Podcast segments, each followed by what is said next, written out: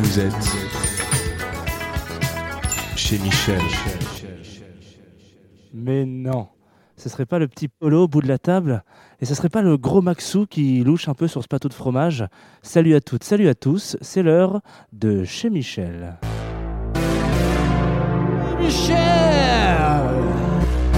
Chez Michel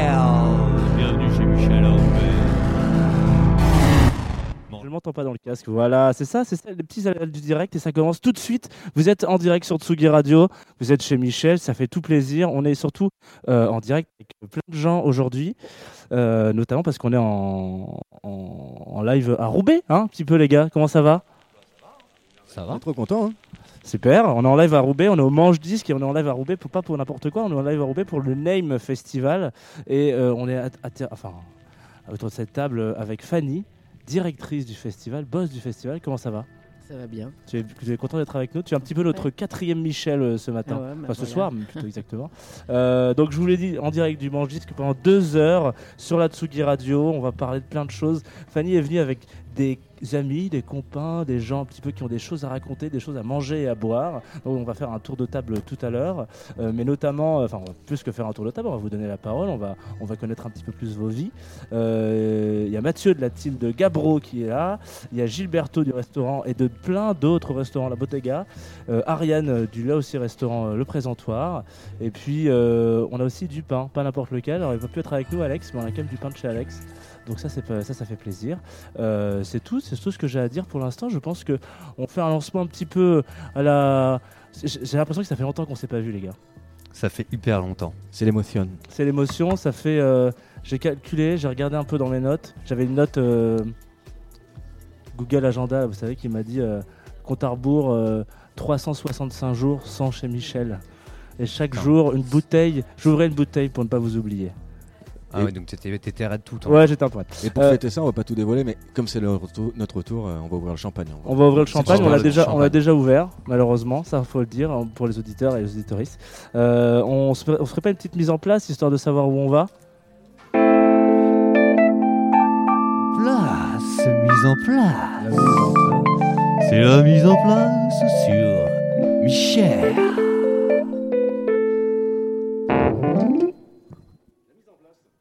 Euh, la mise en place, c'est le, le petit sommaire de l'émission. Donc, alors, euh, je vous resitue un petit peu tout quand même. On est au Manche Disque, donc ce petit bar euh, super sympa. On Qui est, plus là, que ça d'ailleurs, hein, qui est aussi un disquaire. qui est un disquaire. on, va, est, on va- découvrir ça un petit peu autour de, l'émission. Exactement. Donc là, on est surchargé. On a beaucoup à manger, beaucoup à boire comme d'habitude. Donc ça va se passer en plusieurs étapes. On va discuter un peu avec Fanny dans un premier temps. Après, on va aller du côté de chez Gilberto qui tient, est-ce qu'on peut dire une épicerie ou co- comment tu Oui, C'est ça ça. Ça s'appelle une épicerie. Trop bien. un non, mais restaurant et une épicerie. Je vais être précis quand même dans, dans les mots. Plusieurs restaurants. Plusieurs restaurants et une, et une épicerie fine italienne. Allez, si on veut être. euh, Très précis. Ouais, bah ça c'est ce qui nous parle bien euh, dans l'émission. Donc On a pas mal quoi. de petits produits italiens, ouais, j'ai l'impression. Ouais, ouais. Et même nous-mêmes, on n'a pas, on sait pas exactement tout ce que, euh, tout ce qu'il y a, donc on va découvrir ça en temps réel. Euh, après, qu'est-ce qu'on a? On va continuer chez la cave Gabro, donc avec euh, Mathieu en terrasse, qui nous a ramené beaucoup beaucoup de choses, dont un champagne qu'on est déjà en train de déguster. On dira un petit mot tout à l'heure. On va garder un petit peu le suspense. D'ailleurs, je sais pas quel est mon verre et ça, ça commence à me stresser énormément. Ça c'est le mien, le tien est là-bas. Le tien, Ok, le tien est il là-bas. là, très bien, superbe. Donc on détaillera un petit peu tout ça, et puis on terminera sur euh, Ariane, qui nous fait le plaisir de, de nous rejoindre, qui tient une cave à manger euh, dans cette ville, qui s'appelle le Présentoir. À Lille, à ma côté donc. Oui, à Lille, pardonnez-moi. Et, euh, et suite à ça, on terminera sur le Dijon, qui est notre rubrique fondamentale. C'est le moment où euh, généralement ça se barre en live. Ouais, clairement. Mais après, on a une invitée euh, qui mixe à 4 heures, euh, donc on va, on va rester très sérieux euh, pour le Dijon cette fois-ci. Bah écoutez, euh, je pense qu'on va pouvoir euh, lancer l'apéro. C'est le euh. moment de passer à l'apéro. on passe à l'apéro tout de suite. Apéro, apéro. C'est l'heure de l'apéro. Apéro chez Michel. C'est l'heure de l'apéro chez Michel.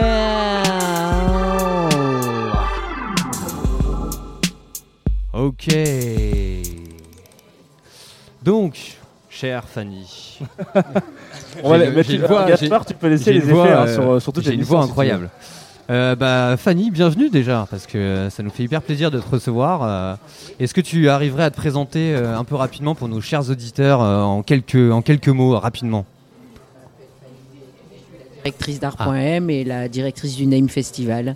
On fait aussi la braderie de l'art, euh, plein de plein d'autres choses. J'ai vu que tu étais aussi euh, plasticienne. Oui, euh, je suis plasticienne, ouais, je fais des expos euh, D'accord. un peu partout. Tu as, tu as- tu as commencé plutôt par, par là ou Tu as commencé par là, par euh, le, le travail de plasticienne ou Oui, je suis encore euh, plasticienne, je fais des expos. Là, je vais faire une, je vais faire un gros spectacle au 104 D'accord. à Paris en février. Ok, génial. Euh, plusieurs, plusieurs jours qui s'appelle quelques jours de plus ou de moins. D'accord. Et à côté de ça, ben, on fait le Name, la braderie de l'art aussi, qui est Ok. un, gros, Ok. un des plus gros événements euh, de la région. Ouais. Euh, en- voilà, artistique. Et puis, ouais. D'accord. Et toujours, euh, donc c'est quoi le, par exemple le spectacle au 104 C'est des quoi? C'est des installations euh, Le spectacle au 104, c'est plus de la performance vidéo DJ. Et D'accord. C'est les gens entrent dans des boîtes et se retrouvent seuls face à un performeur. Waouh. Ok. Voilà. Et ça, donc tu le construis avec qui Euh, euh, C'est un spectacle qui a eu, que j'ai fait il y a au moins 25 ans, ouh. qui a tourné un peu partout, dans plein de scènes nationales, un peu partout, euh, vraiment pendant des années. On a décidé de l'arrêter parce qu'on faisait plus que ça.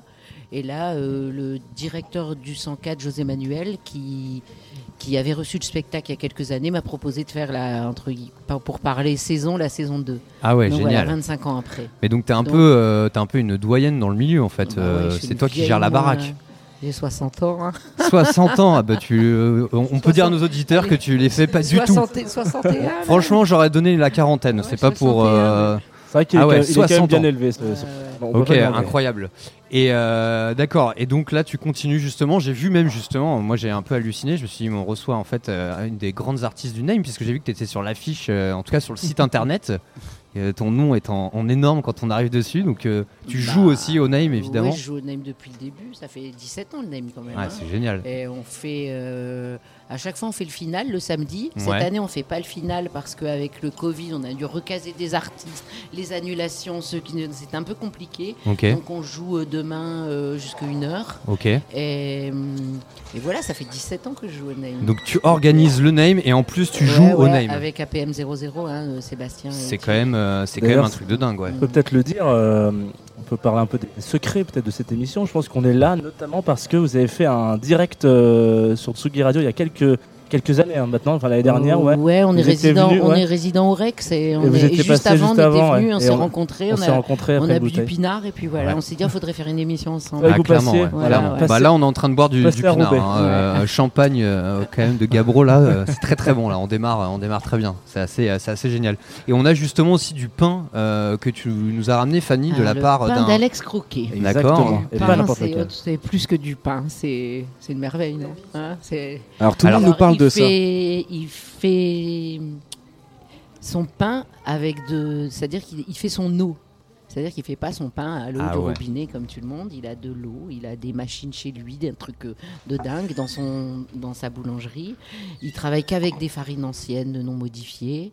Et il fait aussi des gâteaux incroyables. Là, il nous a ramené une tarte à la mandarine. Il m'a dit Tu vas voir, c'est les premières mandarines. Oh Elles sont là. un petit peu amères. Il y a une certaine amertume, mais il faut aimer. Génial. Il nous a fait une tarte fine aux pommes, sa tarte de saison. Avec D'accord. Les, les, bah, regardez, je vous les montrer. Elles sont, elles sont un, un peu, Bah, un ça- peu merveilleuses. Ça, à mon Oh avis, là pour, le, pour aller avec le Dijon à la fin, ça va être parfait. hein. Là, on va, on va pouvoir se régaler. hein. Ah ouais, incroyable. D'accord. Et donc, euh, ça, ça a l'air assez génial quand même l'histoire de. Il, il travaille son pain avec son eau. euh, eau, ouais. D'accord. Parce que je, sais qu'il y a un truc où il y a des gens qui font tourner l'eau pour lui donner une certaine vitalité pour faire du pain. Ouais, Il y a- y pas mal de choses. Avec des, des- des minéraux, je sais pas. Enfin, il m'a fait un cours, mais on peut pas parler. hein. Il nettoie, il Bon. nettoie l'eau. Bah, en Il tout cas, euh, merci à pain. Alexis pour tout ce pain et euh, on essaiera de. Alex Roquet, Alex, ouais. euh, Il je- nous a fait une brioche aussi, une petite brioche. Ouais, une belle est- bri- une belle brioche même, hein. brioche On va pas toucher, qu'on va garder. euh, Euh, il nous a fait du pain, dans la maison. euh, du pain, du pain figue raisin, Ouais. et voilà. Et donc toi, c'est quoi euh, dans tout ça euh, C'est quoi ce que t'aimes, ce qui te fait tu, tu, tu manges de tout euh, T'es une passionnée de cuisine aussi Ouais, C'est quoi peu- Moi, tout le monde dit que je suis un peu une psychopathe de la, de la bouffe. T'as quoi T'as Euh, t'as moi, travaillé je mange dans que la le pain d'Alex Croquet, par exemple. Je mange D'accord. jamais du pain. de- Mais avant, avant Alex Croquet, tu mangeais pas de pain Avant d'Alex Roquet, je faisais moi-même mon pain. plutôt. Ah ouais, d'accord. Ah oui, quand ok, même. Euh, ouais. Là, maintenant, Certaines je-. Le, le mien, il tient plus la route à côté. ouais. Donc, euh, non, non, mais on habite, on habite Roubaix, on va chercher notre pain à Lille euh, tous les deux jours, quoi. Ah ouais, tous les génial. jours. Après, on le met au frigo parce qu'il ne faut pas le congeler. Du pain, tu sais qu'il faut le mettre au frais. Le frigo, ne pas le congeler. Après, Ouais. juste le passer un peu au, juste le passer un peu au four. Enfin, c'est Alex qui m'a. Non, mais attendez, moi je savais pas du tout. Voilà. Tu congèles pas le pain parce qu'il se gorge d'eau Ouais. donc au frigo. au frigo, Ouais, simplement. Ouais, il, peut, du- il peut durer, enfin un bon pain, tu vas pas mettre un pain de carouf Ouais, au, ouais. au Oui, frigo, c'est un peu bon, du, vraiment du bon pain. J'ai Tu tout. fermes le paquet, tu le mets au frigo et tu et, et après tu le mets juste un petit peu au four.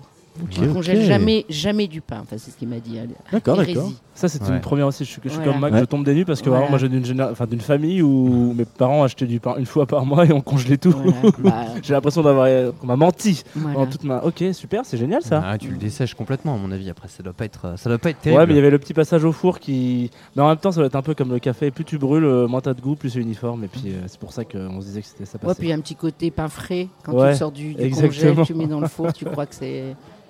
D'accord. Et donc, tu te, c'est quoi les, les autres restos? En tout cas, il y a d'autres adresses que tu aimes beaucoup à, à Roubaix ou alors des cuisines un peu qui, t'ont- qui te passionnent? Euh, c'est, quoi ton rapport un peu à la, à la gastronomie, à Pas- tout ça? En vrai, je vais pas tellement au resto parce Ouais. que je fais à manger. J'ai appris à faire à manger avec la grand-mère de mon fils, enfin de, de mon premier mariage, qui avait un restaurant étoilé euh, dans le Pas-de-Calais. Elle m'a appris à faire à manger. Ah ouais. Et donc, elle, en vrai, elle m'aimait pas. Donc je voulais apprendre, elle me disait Asseyez-vous Fanny et regardez, c'est comme ça qu'on apprend. Donc je m'asseyais et je regardais. J'ai appris à faire des choses incroyables, des fonds de veau, euh, des, des- des têtes de veau sauce gribiche, Ah la cuisine française, la cuisine à l'an- française. à l'ancienne. Et moi je suis à fond de cuisine. Et donc je fais, on a un gros lieu, on a une, j'ai une énorme cuisine, donc on reçoit beaucoup. D'accord. Et à chaque fois, on dit à des potes, on va au resto, ils disent non, on ramène le pinard, on ramène le pain de chez Croquet, fais-nous à manger. et puis, donc, du coup, on va très peu au resto. Et c'est quoi ton plat signature chez- alors? T'as un plat signature? Ah. Ça, c'est la question du Plusieurs, j'imagine. Ouais, Plusieurs, j'imagine. plusieurs, Mais bon, ouais. Il y en a peut-être un quand même. La joue de bœuf. Ah, Allez, du mijoté, ça c'est chez nous, ça c'est notre cam. Là on y est. là. Au- au- la joue de bœuf au four, là, dans un plat en, en fonte, euh, Ah ouais. avec un petit fond de veau que tu as fait avant. Génial. euh, Tu c'est le posais comme ça. J'ai fait vin, à un peu, quand manger dans son resto.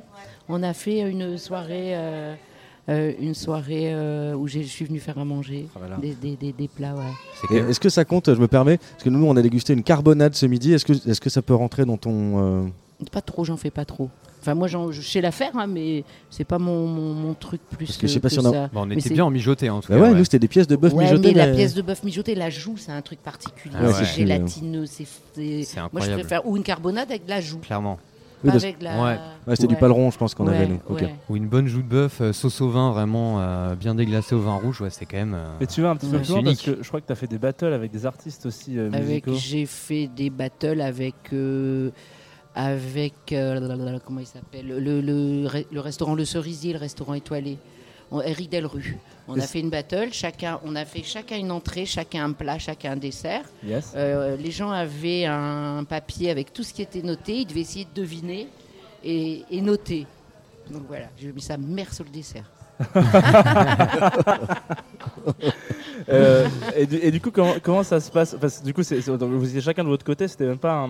Est-ce que tu as déjà essayé le le B2B de cuisine? Non, Tu vois, celui où tu es vraiment comme un vrai B2B en DJ set, tu vois, c'est-à-dire que Non. on est bien tous avec nos ingrédients. et- non, j'ai pas, j'ai jamais fait, non. Bon, bon, on essaiera d'organiser Ouais, ça alors. pro- euh, ce serait bien la que la prochaine fois. fasse ça. Ouais, ouais. La prochaine fois euh, pour le, pour le name. Et donc au name, vous, Je le note hein, pour vous essayez justement un petit peu quand même de rentrer un peu cette partie euh, cuisine dans le festival. euh, Plus maintenant, Ouais. on l'a fait. On a fait carrément même des catering avec des chefs étoilés. Ah et ouais. le souci, Oh, c'est que 90% des artistes, ils arrivent, ils sont rincés parce qu'ils ont joué la veille. ouais. Et ils arrivent 10 minutes avant de jouer parce qu'ils sont dormis à l'hôtel et ils Ouais. mangent pas, donc on a arrêté. Ils ont, ouais. On a arrêté. Vous étiez dit que ça servait à rien, mais non, ça sert comprendre. à rien. C'est pas l'endroit, quoi. C'est vraiment pas l'endroit. On l'a fait, on a fait pour Charest, on a fait. euh, et les artistes mangent plus, ils arrivent Ouais. euh, euh, à l'aéroport, ils vont se coucher parce qu'ils ont joué jusqu'à 9h du mat ou ils ont fait un after. euh, Ouais. Et puis voilà. Parce quoi. que ça a toujours euh, été ce format vraiment très euh, nuit, le nous, name toujours ou- nuit. Ouais, jour et nuit, il y a jour et nuit, hein, il y a plein de choses. La, journée, il y a des, des, des masterclass, il y a des choses avec des enfants, il y a des choses dans les musées. Il y a Saint-Sauveur euh, qui est de de 18h à minuit. Mais euh, la- les soirées, ça a toujours été nuit. Non, on est des gens de la nuit, on est des, Ah des- ouais. issus des rêves, nous. hein. Bah oui, c'est ça. ah bah ouais, ouais. Et tu, don- tu donnerais quoi hein, Ce serait quoi un peu la ligne, euh, justement, euh, la ligne éditoriale, la ligne artistique du name si on ne devait pas essayer de comprendre? céder à la mode.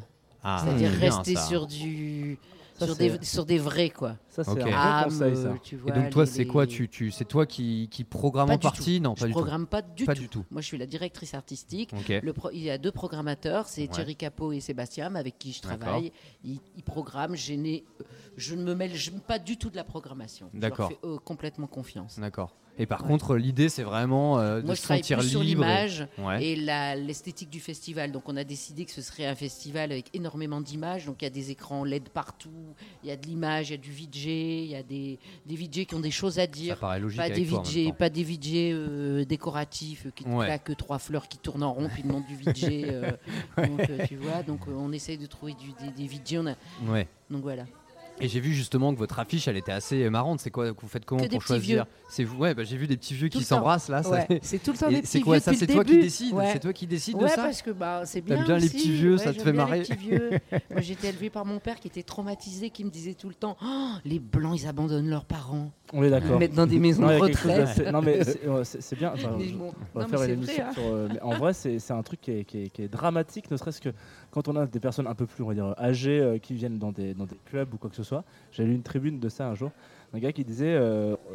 Je sais pas, on a euh, allez, 50, 60 ans, on vient en club, c'est la vie quoi. Ouais. Euh, on a clubé avant vous, les Ouais, gars. quoi. ouais. Donc en fait, les artistes, on, on les a vus, ils étaient encore tout petits. Et il y a vraiment un regard de Oh, oh, mais il est là lui. Ah, genre en mode, on dit salut l'ancien. Ouais, c'est Ouais, ça. euh, ça. Bah, tu vois, Thierry a une barbe un peu blanche et tout, donc des fois les mecs lui disent Ah ouais, ça va l'ancien. Il y, a- presque un. Donc Je sais pas, on, a- on associe la musique, la nuit et la musique électronique beaucoup aux jeunes, mais en fait, ça commence à être un, milieu qui vieillit parce que genre c'est pas tout. Bah ouais, mais il y a beaucoup de vieux qui mettent leur mère aux gamins, qui rentrent à 4h du matin et eux ils sont là jusqu'à 9h. Hein. Bah, c'est c'est ceux qui sont issus du mouvement free, du mouvement rave dont tu parlais. ouais, du c'est ça. mouvement rave, ouais. Donc c'était, euh, ça a toujours été une ligne comme ça, euh, les petits vieux, et euh, c'est un peu une revendication. Bah, presque. c'était une drôle, revendication. quoi. euh, on voulait pas faire une, une affiche décorative, on voulait pas mettre une. Je voulais surtout pas que ce soit une belle gonzesse avec des bonichons et tu vois ça c'est un peu relou. Ouais, euh, ouais. euh, des têtes de beaux guys avec des lunettes. J'ai dit allez on met, on va mettre des vieux. Et depuis le début c'est des vieux, des petits vieux, euh, euh, voilà. Bah ça c'est quand même plutôt cool, je trouve, comme, euh, Ah ouais.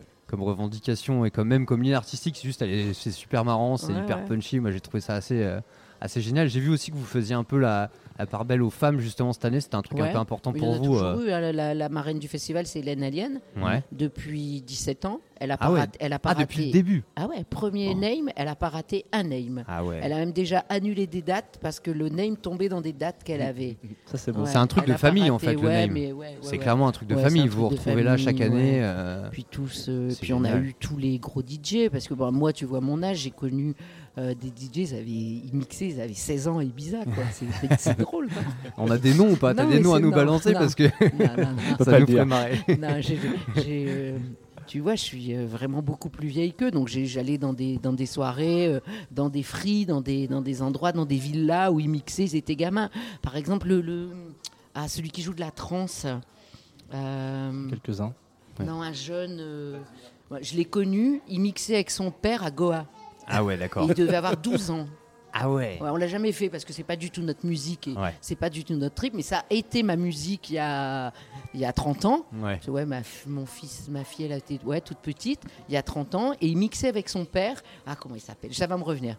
Et il mixait avec son père à Goa, il avait 12 ans, il y avait un casque, un casque de chantier, et son père, c'était un vieux bab, euh, euh, qui, un vieux hippie euh, Goa, et, et c'est devenu une star à Ibiza. Ah ouais, d'accord. hein. Alors moi, toi, je- tu les as vus grandir, quoi. J'ai une question pour revenir à ce que tu disais tout à l'heure en disant ne, ne succombez pas à la tentation de la mode. La programmation du premier name, tu la referais encore aujourd'hui? Genre là, tu penses qu'elle serait C'était encore... quoi? Bah je sais pas. Bah Non, mais faut me dire ce que c'était. Non mais est-ce que, je veux dire au fur et à mesure des 17 ans, des 17 éditions, tu, tu, tu Bah oui, mais si le- bah oui, on le ferait si le mec il sort des, des trucs quoi. Enfin, Ouais, c'est vraiment si- encore un peu en est rapport un avec peu quoi. éteint euh, et qu'il fait plus rien, non, on le fera plus. Mais si- Même pour le petit plaisir coupable de se dire euh, on va faire revenir un ancien ou un. un- on a fait euh, tout le temps. Ça c'était, ça, c'était mon, mon amour. Euh, le, le, le, le DJ qui vient, qui est mort là, l'anglais. Le Andrew Weverall. Andrew- Weatherall. Lui, c'était. euh, On se posait même pas la question. Il venait tout le temps. C'était la classe absolue. Ah ouais, ça, Tu c'était ne regardais quand même- pas s'il avait fait des choses. euh, c'est- C'était. euh, Lui, on l'a fait beaucoup. Grand monsieur du. Grand, monsieur grand, des- bonhomme. Grand ouais. bonhomme, ouais. Et comment tu as connu alors euh, bah, Gilberto, tous ces gens-là là autour de cette table Ouais, on va teaser un peu. euh, Parce qu'il comment- va, il va commencer à se faire faim. Qu'est-ce que Alors, euh, euh, on... je l'ai connue en allant manger chez, chez elle plusieurs fois, le Ouais. midi, parce Ouais. que je, je vais tout le temps le midi chez elle, et j'ai trouvé ça bien. On a commencé à discuter, sympathiser, avec son, son, son mari qui vend des baskets, et je suis une, une dingo de chaussures. Donc, euh, son mari qui vend des baskets, et voilà, on a commencé à parler avec son, avec son homme, et puis on a sympathisé. Gilberto, bah, la- l'épicerie, l'Italie, la bouffe italienne, c'est... C'est pas la, meilleure du monde, C'est la deuxième meilleure après. Il y a combat, il y a combat. Et on a découvert euh, quand ils avaient leur resto, le Gabro, Mhm. avec, euh, on y allait souvent le midi pour leur, son pâté et son boudin. Ah ouais. Le pâté il était ex- Donc il y a vraiment des directions. Donc, euh, voilà. pour et, donc ils ont ouvert après un- une cave à vin et puis bah, on n'achète plus que notre vin là-bas maintenant. Très bien. Et bah c'est pas plus mal parce qu'on va commencer Hein à. Et du boudin, ouais. Ouais, vous achetez encore un peu de boudin là-bas. Ah ouais. Euh, on va, on va, on va pas tarder à s'envoyer de la musique. Une petite Et musique, ouais. avant de passer à la table, on a pris un de tes choix, Gilberto, parce que c'est avec toi qu'on va passer euh, juste après. Donc, donnons un micro à Gilberto un petit peu pour savoir euh, que tu que tu as choisi, euh, histoire de nous toucher un petit peu. C'est Gian Maria Testa, et dans- tu nous as dit que c'était un de tes amis, un Ouais, copain. ouais, ouais, c'est un, c'est un de mes amis qui n'est plus là aujourd'hui, qui est, qui est, c'est un poète. Alors on est très loin des musiques de Fanny et, du festival, hein, euh, mais il a une histoire, il a une histoire humaine incroyable. C'est un, chef de gare dans le Piémont. Alors tous les Piémontais parlent français, hein, donc lui c'est quelqu'un qui parlait très bien français et qui était guitariste et chef de gare dans une, petite ville du Piémont. Et puis petit à petit, elle est devenue, euh, il est devenu très connu, très célèbre, notamment plus à l'étranger que- qu'en Italie, beaucoup en Allemagne, beaucoup en France. Et moi, c'est un mec que je suivais euh, depuis, depuis, depuis, longtemps, parce que j'adore ses chansons. C'est des chansons à texte, c'est le Brassens italien, en Ouais. fait. hein. Sa culture, c'est Brassens. Il a des choses à dire, c'est ce que disait tout à l'heure euh, Fanny. Voilà, c'est un mec qui a des choses à dire. Ses mélodies sont très belles. Sa voix, il a une voix très italienne, très, très, très rock, très, très dure, très grave. Et alors, quand il y a eu le tremblement, moi je suis originaire des Abruzzes avec mes parents, et quand il y a eu le tremblement de terre dans, à l'Aquila, il y a maintenant, c'était en 2009, le tremblement de terre de l'Aquila, qui a eu quand même plus de 400 morts. Et c'est la terre de mes parents. Et je me suis dit, un, matin, deux jours après le tremblement de terre, je me dis, je vais faire venir Jean-Marie Test à, à Lille. Et moi, je suis très pote avec le directeur du théâtre de la Rose des Vents, que Fanny doit connaître, hein, Didier Thibault à l'époque.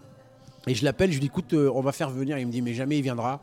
Je lui dis, ah, toi, en tant que directeur d'une scène nationale, envoie un mail à sa, boîte de prod, là, et trouve-moi un numéro, et moi, j'appelle. Il est venu. Il est venu sans me connaître, sans savoir qui on était, juste parce que c'était un concert de bienfaisance. Et il est venu avec son technicien. Alors on, lui a payé le billet, le billet, évidemment, on l'a logé. Et encore que. Et voilà, bref, il est venu, il a fait un concert incroyable. La salle était pleine, la Rose des Vents était pleine. Et après ce, spectacle, on a fait un, repas avec tous mes potes à l'époque. euh, il y avait Eric Delru qui était, euh, qui était euh, Antoine Proie de, de, qui a offert à, à- manger. Alex Croquet avait offert le pain. Fred du Merveilleux des Merveilleux. Ben de la laiterie à l'époque. Il avait donné. Bref, on a fait un buffet incroyable. On a récolté 16 000 euros Oh, qu'on a reversé au mouvement Slow Food de, des dont on va parler un petit peu tout à l'heure. Slow Food, qui est un organisme, une association que je défends bien évidemment. Et aujourd'hui, si vous allez à l'Aquila et que vous allez dans le, le marché des contadini, le, le- le marché où les paysans viennent euh, vendre leur production, à l'extérieur, sur une plaque, il est écrit les gens qui ont participé à la reconstruction de ce marché et, et marqué Gilberto D'Annunzio et ses amis de Lille. Voilà. Eh ben, on va s'écouter tout de donc j'ai rencontré ce mec dans ce, dans ce cadre et je suis resté très lié à- avec lui et, et j'ai beaucoup de peine à chaque fois parce que parce qu'il me manque. On envoie le morceau?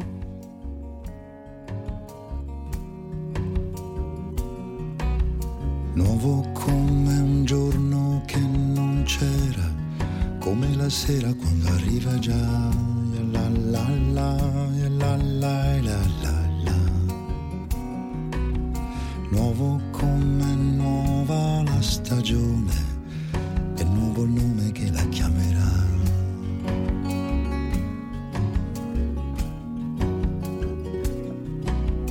Nuovo di promessa mantenuta, nuova la voce sconosciuta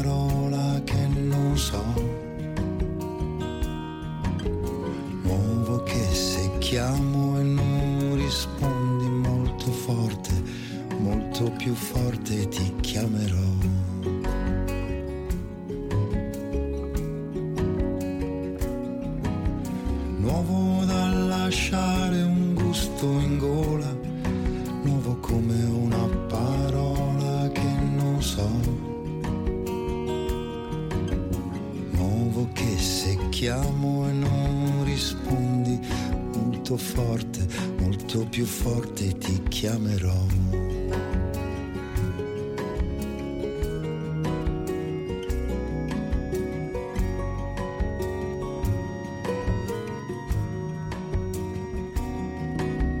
Nuovo come un'altra volta ancora, per chi non c'era e non sapeva già. La la la, la la la la. Nuovo come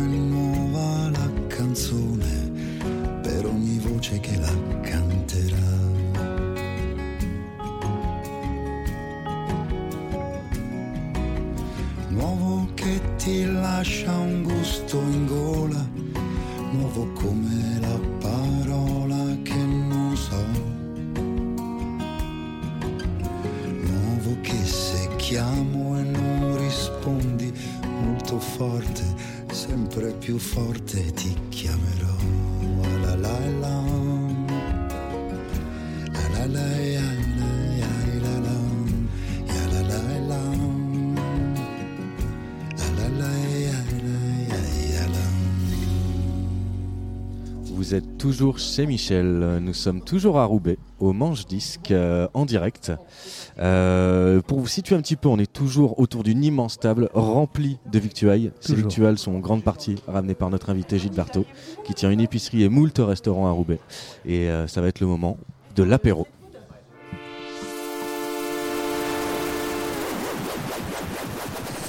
C'est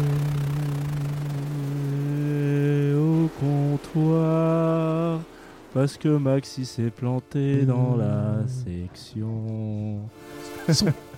C'est vrai que c'était pas l'apéro maintenant que j'y pense. On était au comptoir. Ouais. Euh, ben, ça va être la petite séquence euh, avec la fois. On va discuter un petit peu de la vie, euh, Gilberto. Allez, Alors, je vais essayer, d'être drôle. Alors, alors déjà, t'es- alors t'es pas Euh, obligé d'être drôle. Tu peux, euh, si, quand même. Ouais, mets-toi un petit casque. Ouais, tu peux, tu venir t'asseoir à côté de. Alors côté le de temps que. Gilberto change de place, je vous situe un petit peu. On a des plateaux partout sur la table. C'est-à-dire que euh, Tu veux ouvrir un petit peu de Gilberto a rempli notre table de victuailles. Donc Gilberto, si ça te va, ce qui serait cool, ce serait que tu nous dises un petit peu ce que tu nous as ramené.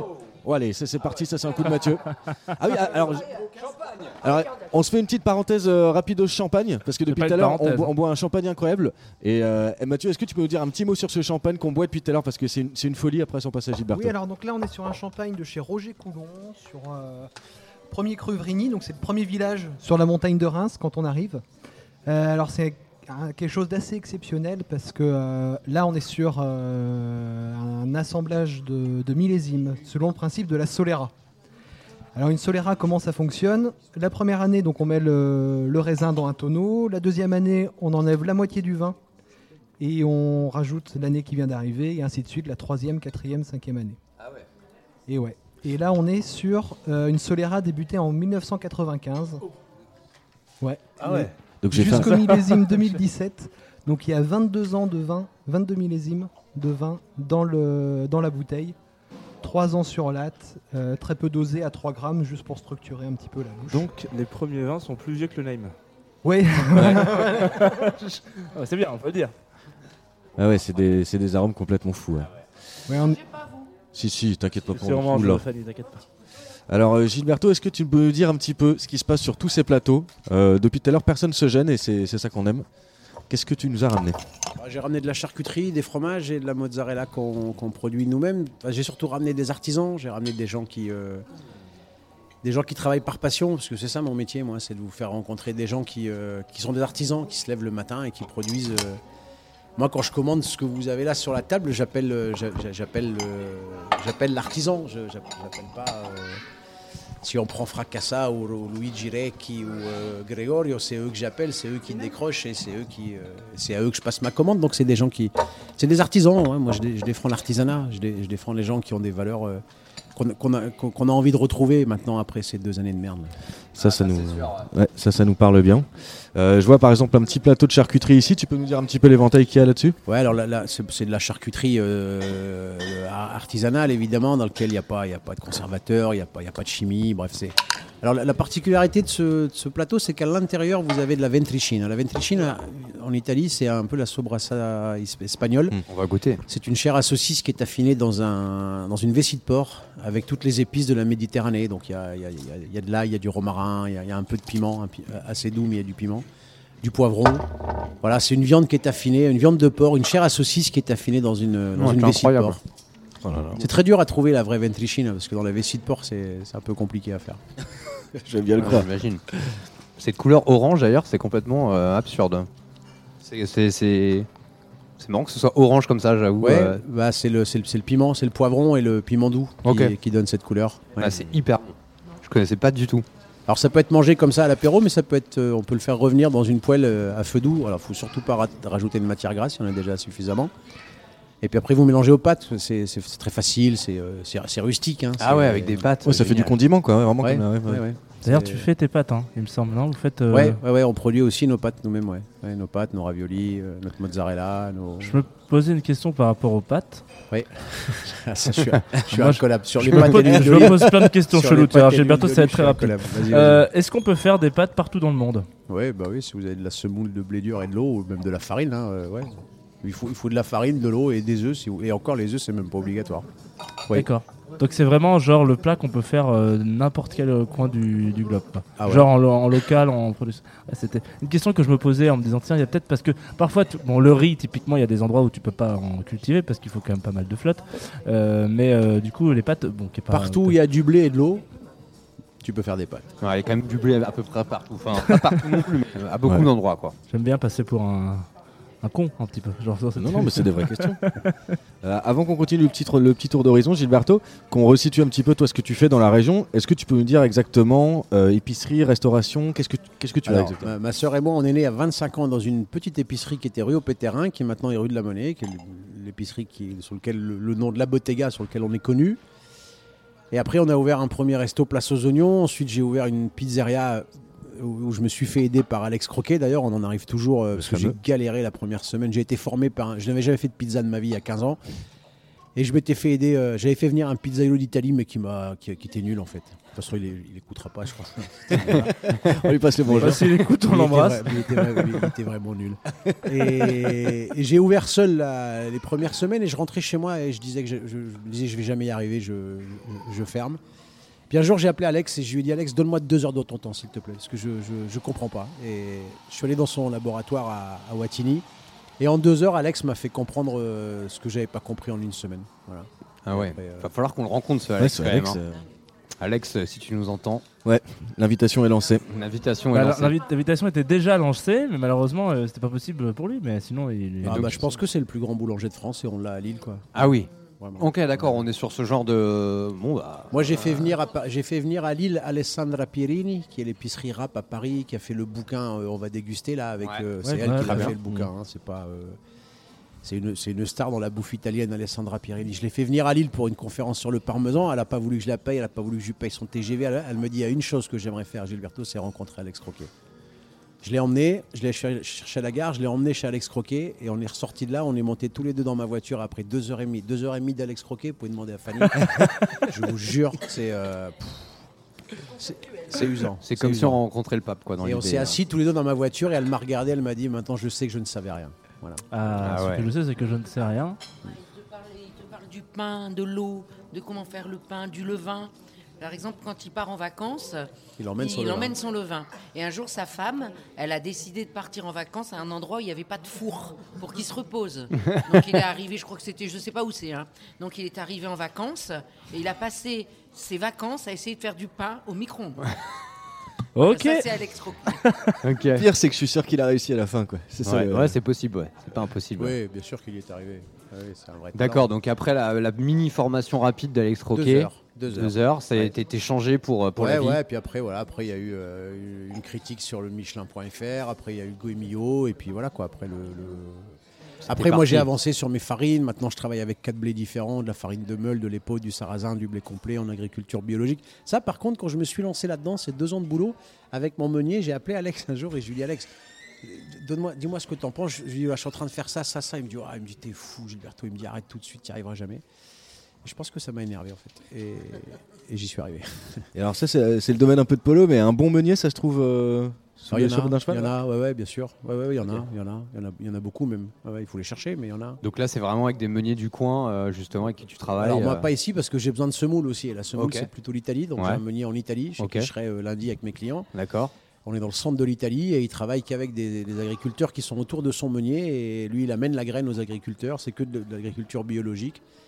À part la farine blanche qui est de la farine de, de la farine de cylindre, le reste c'est que de la farine de meule. Ouais. Et c'est euh, voilà, c'est- c'est- Incroyable. c'est un goût, ouais, ça n'a aucune comparaison possible. Puis une digestion incroyable parce que ce qu'il Bah faut ouais. quand même savoir c'est que dès que vous mangez quelque chose qui vient de l'industrie, c'est c'est du poison. hein. Bah Ça- ouais, ça ouais, ça- nous empoisonne vraiment. Avec des, Vraiment. beaucoup trop de, de gluten, beaucoup trop de. Bah ouais, puis de- des, in- des intrants, des, Ouais. des- des choses. Alors c'est marrant parce que quand vous, vous arrêtez de manger ça, parce qu'il y a un moment, on- on y est tous passés, hein, je- évidemment que j'allais au McDo, et évidemment que j'ai mangé des.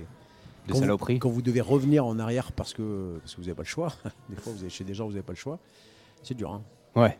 Bah ouais, j'imagine. c'est violent. Parce que toi, en gros, c'est pour aller trouver justement tous ces petits producteurs, tous ces, ces, ces arti- ces artisans et tout ça, tu fais quoi? Tu vas, tu, tu, tu vas les voir euh, toi-même, tu te déplaces euh, en Italie. ouais, ouais, euh, je vais les, je vais voir. tu- Après, on, on sait, on sait qui ils sont. hein, Il y en a pas. euh, on- on- quand- quand Il y en a pas 50. Ouais, quand Ouais. tu travailles dans ce milieu et que tu as épousé cette, euh, cette philosophie, tu. euh, allez, t'as un, vigneron qui va te parler d'un mec qui fait, euh, qui fait des lentilles euh, à côté de chez lui et c'est Ouais. celui-là qu'il fallait aller chercher, quoi.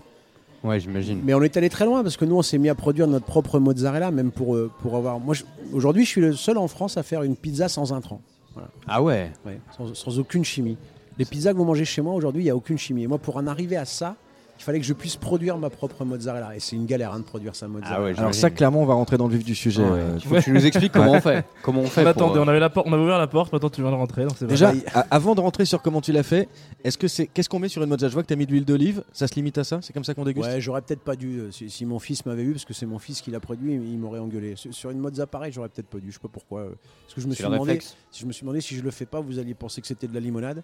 je je l'ai mise pour vous en fait, parce que je me suis dit, ils doivent pas être très très fut-fut. Et, Ouais, euh, ça- Bah, on bien, souvent. bien, tu nous as bien Donc, cerné en quelques coups de, en quelques coups de micro. Je vais faire l'assaisonnement moi-même. Donc, euh, mais j'aurais pas dû. J'aurais pas dû. Vous avez raison. Euh, Et donc comment comment on fait La de la mozza. comment on fait de la mozza Ouais, avec, raconte. à Lille avec du lait, tout avec simplement. du lait. avec du lait, de la technique, euh, un peu de présure hein, qu'on va chercher dans le dans le veau de dans, dans l'estomac du veau. Et voilà, et c'est tout. Et après du temps. Du Et c'est quoi On attend combien de temps? Alors on attend longtemps quand on travaille sans acide citrique. Voilà, c'est ça le problème. Ah, donc c'est pour ça que c'est compliqué. Ouais, ça coûte cher donc euh, Bah, c'est on 3 attend heures. longtemps. Il y a au moins il y a, il y a une phase de 3 heures euh, que tu Ok. peux pas, que tu peux pas enlever si Ouais. tu. euh, C'est comme le levain dans l'idée pour le pain quoi, il faut voilà, faut attendre. voilà. Ouais. L'acide citrique, ça te permet d'aller vite, Ouais. de, de gagner du temps, et c'est ce que tout le monde cherche. hein. Mais alors, l'acide citrique, c'est pas juste le jus du citron, quoi. C'est plus que ça. C'est où. Non, ça c'est pour la ricotta quand on recuit derrière, mais euh, non, non, la- l'acide citrique qu'on met euh, dans, dans la, dans, dans la manière, euh, mozzarella de industrielle. manière industrielle, c'est pour accélérer le processus. Et puis surtout, tu as, une régularité, euh, c'est c'est la même tout le temps. hein. Moi, j'ai jamais la même mozzarella. hein. Alors, Ouais. on, on parle beaucoup d'Alex Croquet, mais euh, moi, c'est un mec qui m'a tellement, euh, qui m'a tellement élevé. Alex disait l'irrégularité est un signe de qualité. Oui, très bien. C'est facile à comprendre, c'est juste très dur à, Ah ouais. À à accepter. expliquer à, à ses, à ses clients et à, Ah ouais. à ses- alors, à, à manger entre potes comme ça, comme on le fait là, on, on picole du vin, tout va bien, c'est la fête, c'est génial. À des clients, quand euh, la, la pâte n'est pas la même, elle n'a pas levé comme d'habitude, elle n'est pas tout à fait ronde, elle est pas, euh, bah, c'est compliqué de leur expliquer que, que je ne peux pas être régulier, moi. Je n'ai pas de filet. Ouais, c'est Voilà. l'éloge de l'imperfection en fait quoi. Ouais, euh, ouais, Tu milites pour, normal. te- pour l'imperfection. Ouais. ouais. Et pour le retour au. au- La porchetta qui est là, c'est un cochon désossé farci de fenouil sauvage. Euh, J'ai pas Euh, goûté encore ça. Le mec, il, il élève ses cochons lui-même, il nourrit ses cochons lui-même. Quand vous lui demandez l'affinage de son jambon cru, il vous répond 4 ans et demi. Ah oui. Ok. Ah, c'est du temps long quoi. D'où euh, Hop, cet merci. assaut de slow food dont tu nous parlais un peu tout à l'heure. Ouais, ouais, alors on a toujours été des friands de la philosophie de Slow Food. hein. C'est euh, Slow Food, pour ceux qui connaissent pas, c'est une association piémontaise qui défend la nourriture de terroir, la gastronomie de terroir. Qui a Voilà. monté en Et- 80 par Carlo Pietrini. Pardon Qui a été monté en 80 par Carlo. Ouais, par Carlo Petrini, que je connais, euh, qui, est, qui est encore de ce monde et qui est encore actif euh, sur ce mouvement Slow Food, tout à fait. Ils étaient Mm. trois, hein, mais euh, Carlo Petrini est celui qui le porte aujourd'hui. ouais. Et alors, il y a un truc qui est pas tombé dans l'oreille d'un sourd. Oh, j'ai la, la bouche pleine, c'est incroyable ce qui se passe. c'est quand tu disais tu un collab sur les pâtes et l'huile d'olive. Moi j'ai Ouais. une passion dans la vie, c'est l'huile d'olive. Ouais. Est-ce que, euh, est-ce que tu peux nous dire 3-4 mots sur une huile d'olive? Déjà, euh, on bannit tout ce qui peut être euh, autre. tout ce qui est supermarché. On pourra jamais trouver une bonne huile d'olive en supermarché, c'est impossible. Bah, si les supermarchés se mettent à vendre de l'huile d'olive à 20 euros les 75 centilitres, c'est ouais, ils peuvent. Ouais. hein, mais je sais pas s'ils en sont capables, mais mais Parce que je sais que sur le balsamique, par exemple, tu sais, il y a quand même des, des IGP, euh, Modène, etc. Sur l'huile d'olive, ça marche pas comme ça du Ah tout. non, hein. alors le, vinaigre balsamique, vous pouvez boire un vinaigre balsamique dans lequel il y a un pourcentage infime de vinaigre balsamique, infime. Tout, tout le reste, c'est des colorants et des caramels. Sur l'huile d'olive, même une mauvaise, ça reste de l'huile d'olive. Sauf que c'est des olives qui arrivent de très loin, qui ont été stockées, qui ont voyagé, qui ont. Pour réussir ce qu'il y a. Alors, en même temps, c'est marrant que vous me posez la question, parce que quand je l'ai mise dans cette bouteille pour venir ici, je me suis dit, de toute façon, ils y connaissent rien, encore une fois. Bah sympa, bah, Parce ça que- fait plaisir. Parce tu que nous les- avais dit que tu serais Non, drôle et sympa. pas, je euh, ah. pas. Et il avait même pas vu nos têtes. Non, j'ai pas dit sympa, j'ai pas dit sympa, j'ai dit drôle. c'est vrai. En l'occurrence, C'est ça marche. hein. Bon, bah, pas Ouais, C'est sympa. vrai C'est que pour, pour la- pour Et- l'humour, on est, on est au rendez-vous. Ouais. Après, bon. Ouais, je suis un peu flagorneur. Euh, faut- faut- faut que je vous utilise quand même. Mais non, mais c'est parce que quand je l'ai mise dans ce verre, l'ennemi de l'huile d'olive, c'est la luminosité. Donc toute, toute bouteille d'huile d'olive dans un verre transparent, c'est une hérésie. Ça, c'est la. c'est Ah bon C'est ce qu'on s'est dit quand t'es arrivé. hein. Ah Ouais, bah Je pas. le truc qu'il faut savoir dans les supermarchés, c'est le- l'huile d'olive dans un verre blanc. Enfin, c'est- forcément pas un producteur qui a récolté à la main, qui a pressé en 24 heures, qui a qui a fait en sorte à ce que l'acidité soit de moins 1%, qui a été première pression à froid, etc., etc., pour après le mettre dans un verre blanc. C'est- C'est c'est- c'est- c'est pas possible. Dans un verre blanc, vous avez forcément une huile. euh, Huile Huile de merde, voilà. ouais, ouais. Pour reprendre les mots de Fanny. Première on ne pression, l'entend pas, mais c'est Première pression à froid, ça ne veut strictement rien dire. Ouais. La seule chose qui peut être contrôlable, c'est l'extra vierge. Donc l'extra vierge, c'est une question d'acidité. Ouais. Oui, voilà, parce que c'est une bouteille d'un producteur. Là, on est on est dans le, le- on est sur l'Etna, le versant Merci. nord de l'Etna. Ouais. Et donc c'était une bouteille d'un litre qui, qui était ouverte, qu'on fait déguster à nos clients. Donc j'ai j'ai pris une demi bouteille pour vous ramener ici. Et en la remplissant, je me suis dit putain, j'espère qu'ils vont pas me coincer sur la bouteille. Donc je me suis euh, expliqué tout de suite. Euh, voilà, bref. C'est pour ça euh, que dans les belles épiceries, c'est dans des cuves en métal. C'est là qu'on les prend. euh. Ouais, c'est dans des Ouais. cuves en métal. Faut-il encore qu'à l'intérieur et euh, l'huile soit pas au contact de, de, de- de l'air, hein, parce que sinon ça marche pas. hein. Ouais. euh, Mais est-ce que, est que tu dirais que les bons produits comme ça, c'est forcément cher, justement? Ah, l'huile d'olive, C'est- oui. Ouais, mais non, euh, Est-ce non, que c'est justement, on pourrait. euh, Enfin, ou est-ce c'est que. forcément cher. On a c'est juste- forcément cher, on a- tous ces- on a- tous ces on a- bons produits-là On a juste oublié, et dans, dans la restauration qui est mon métier, que le, le travail a une valeur. Donc, Ouais. euh, si vous voulez boire une huile d'olive dans laquelle l'acidité est inférieure à 1%, qu'elle a été pressée à température ambiante, qu'elle a été récoltée à la main et pressée en 24 heures, c'est les choses qu'on ne peut pas en retirer si vous voulez une huile de qualité. Bah, il faut de la main-d'œuvre, il faut 7 kg d'olive pour faire un litre, il faut du temps, il faut. euh, voilà, donc ça, ça a un coût. Ouais, ouais, donc 15 complètement. euros, 15, vous allez directement chez le producteur, c'est 15 euros un litre de bonne huile d'olive. hein. Ouais, Je veux dire, 15 euros un litre, ça va quoi. euh, complètement, ouais. vous pouvez, euh, quand un paquet de cigarettes est à 12 maintenant ou à 10, euh, on peut, ça diminue les risques de maladies cardiovasculaires, ça combat le cholestérol et ça ralentit le vieillissement des cellules. Donc pour Fanny et moi, c'est très important.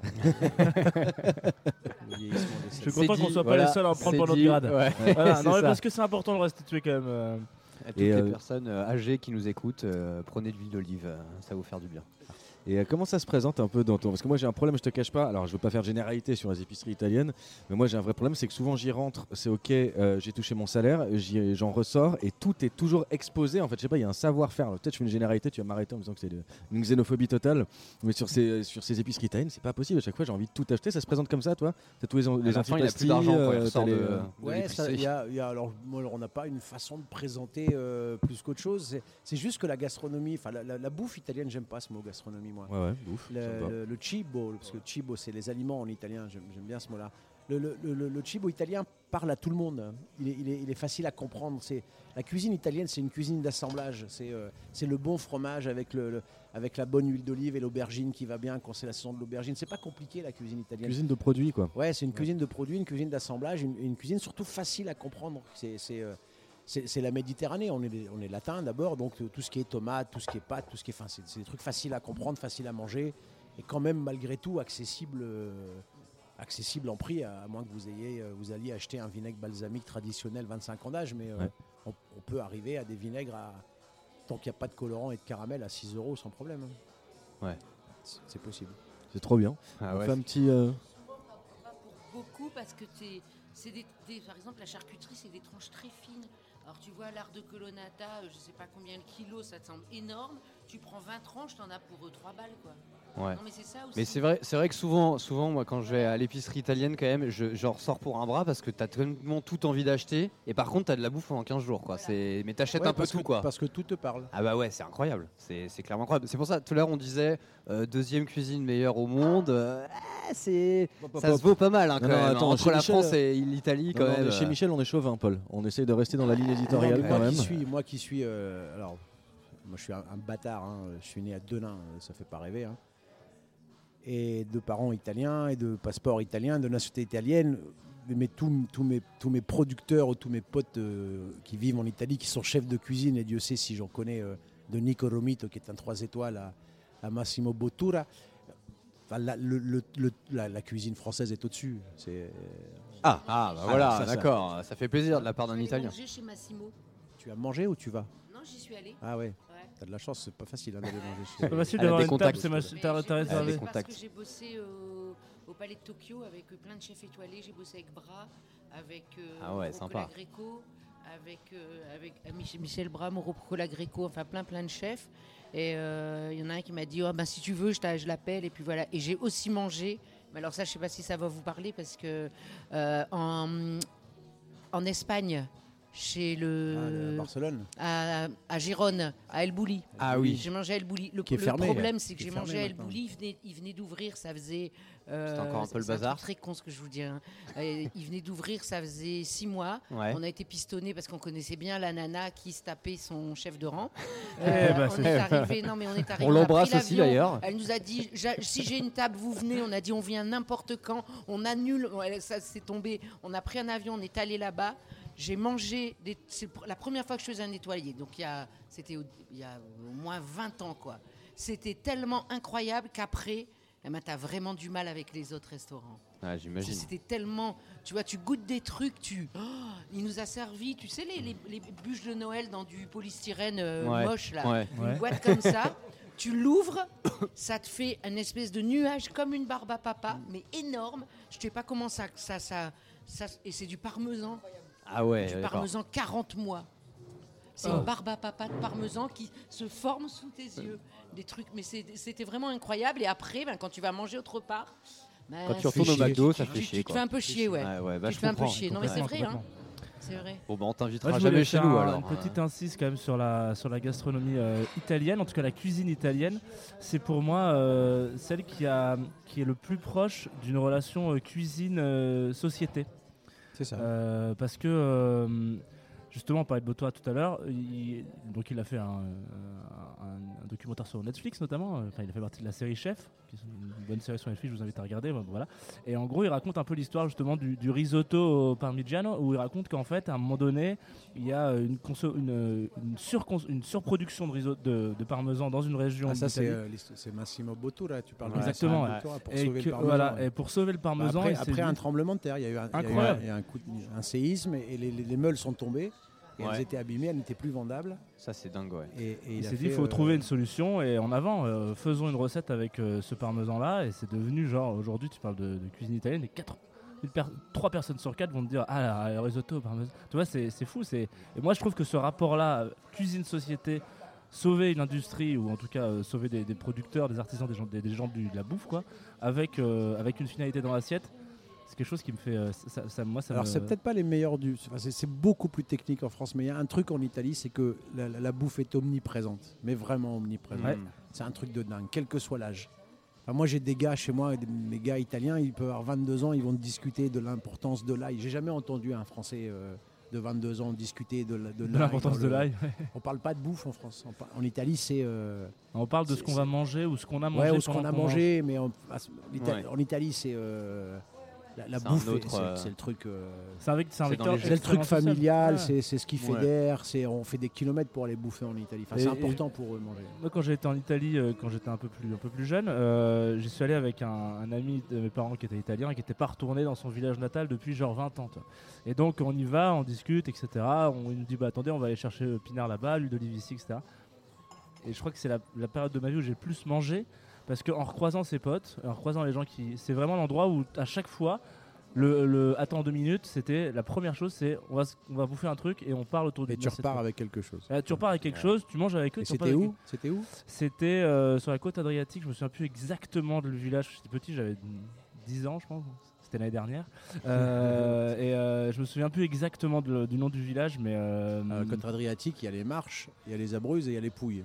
Ah ouais. euh, région- c'était dans les Abruzzes je crois. Ouais, c'est ça, c'est là, c'est là, c'est là. Bah, tout ça, ça va être des Abruzzes. là. Dès qu'on aura cherché un, dès qu'on aura envoyé un petit morceau, je vais regarder sur mon téléphone et je te Tu dirai. vas envoyer un message à ta maman. Je vais envoyer un message à ma maman Bah voilà, qui saura, ouais, qui saura cette elle pourra- information. pourra- effectivement. elle pourra te je vais dire. dire euh, où est-ce qu'on a été en vacances avec Italo. te dire. Et elle me dira ah c'était là etc. En parlant de musique, Bah ouais, on va, on va peut-être euh, repartir avec euh, Alex euh, avec Croquet, qui euh, nous a choisi une petite musique quand même de, depuis, depuis l'au-delà. euh. non non pas de l'au-delà, de- il est toujours là. Non mais je sais, mais l'au-delà il est, il est pas loin, mais bon il est pas ici quoi.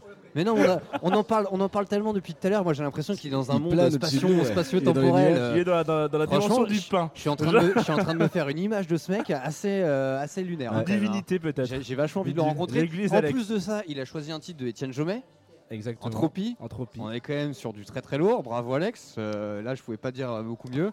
Et euh, pff, franchement, on écoute quoi, c'est tout. On, on envoie la sauce.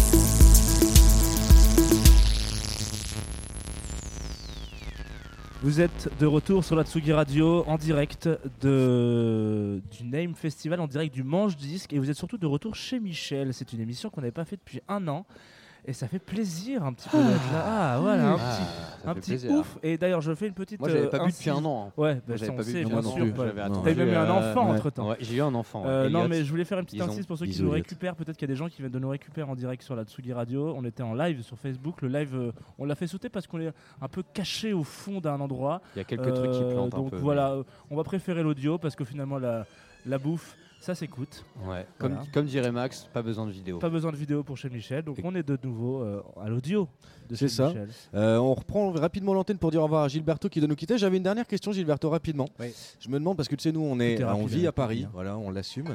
Et des fois, on fait pas la différence entre les trucs de bobo ou pas. Alors moi, il y a un truc qu'on me vend tout le temps. euh, ça s'appelle une stracciatella. Ouais. Donc a priori, c'est que l'intérieur d'une burrata. Est-ce Ouais. que tu as des infos là-dessus? Est-ce que c'est un truc de touriste? Est-ce que ça existe vraiment ou pas? Ouais, ouais, c'est, faut, faut pas manger. Ouais. Ah d'accord. Ah ouais, c'est de la Ah. crème. Je l'achète pas à Carrefour, hein, je l'achète dans un Ouais, sacré truc. enfin, c'est de la euh, crème, la stracciatella. Alors ça, fait- le, le mot il est magique. Ouais, ça sonne. Stracciatella, on, a Ça on sonne. a envie de danser, on a envie d'en prendre. Exactement. C'est de la crème fraîche. Tu manges de la crème fraîche. Ok. Monté quoi. Ouais. Ouais, super. Burrata, euh, Avec de la mozzarella qui a été filée, mais l'essentiel, enfin, le- c'est, c'est- tu, tu manges de la crème fraîche. ouais, c'est- T'élargirais ça à la burrata aussi ou euh?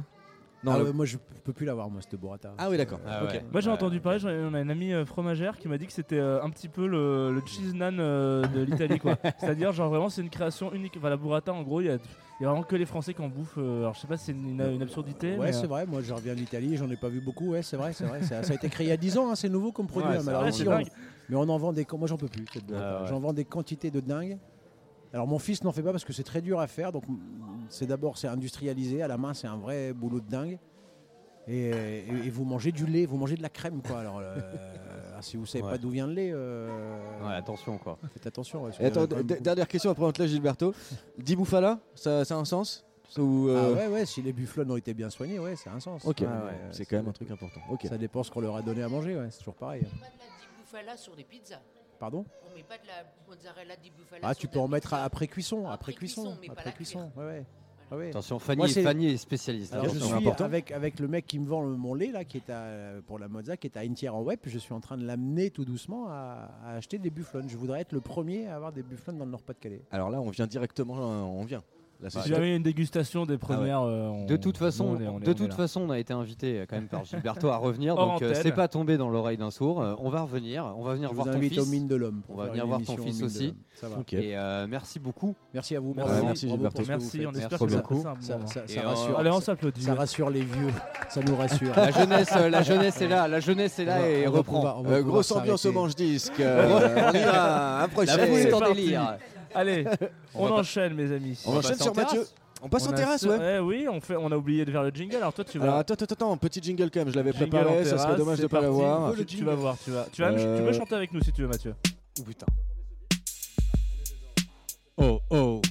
En terrasse, en terrasse, en terrasse, en terrasse. Chez Michel, en terrasse.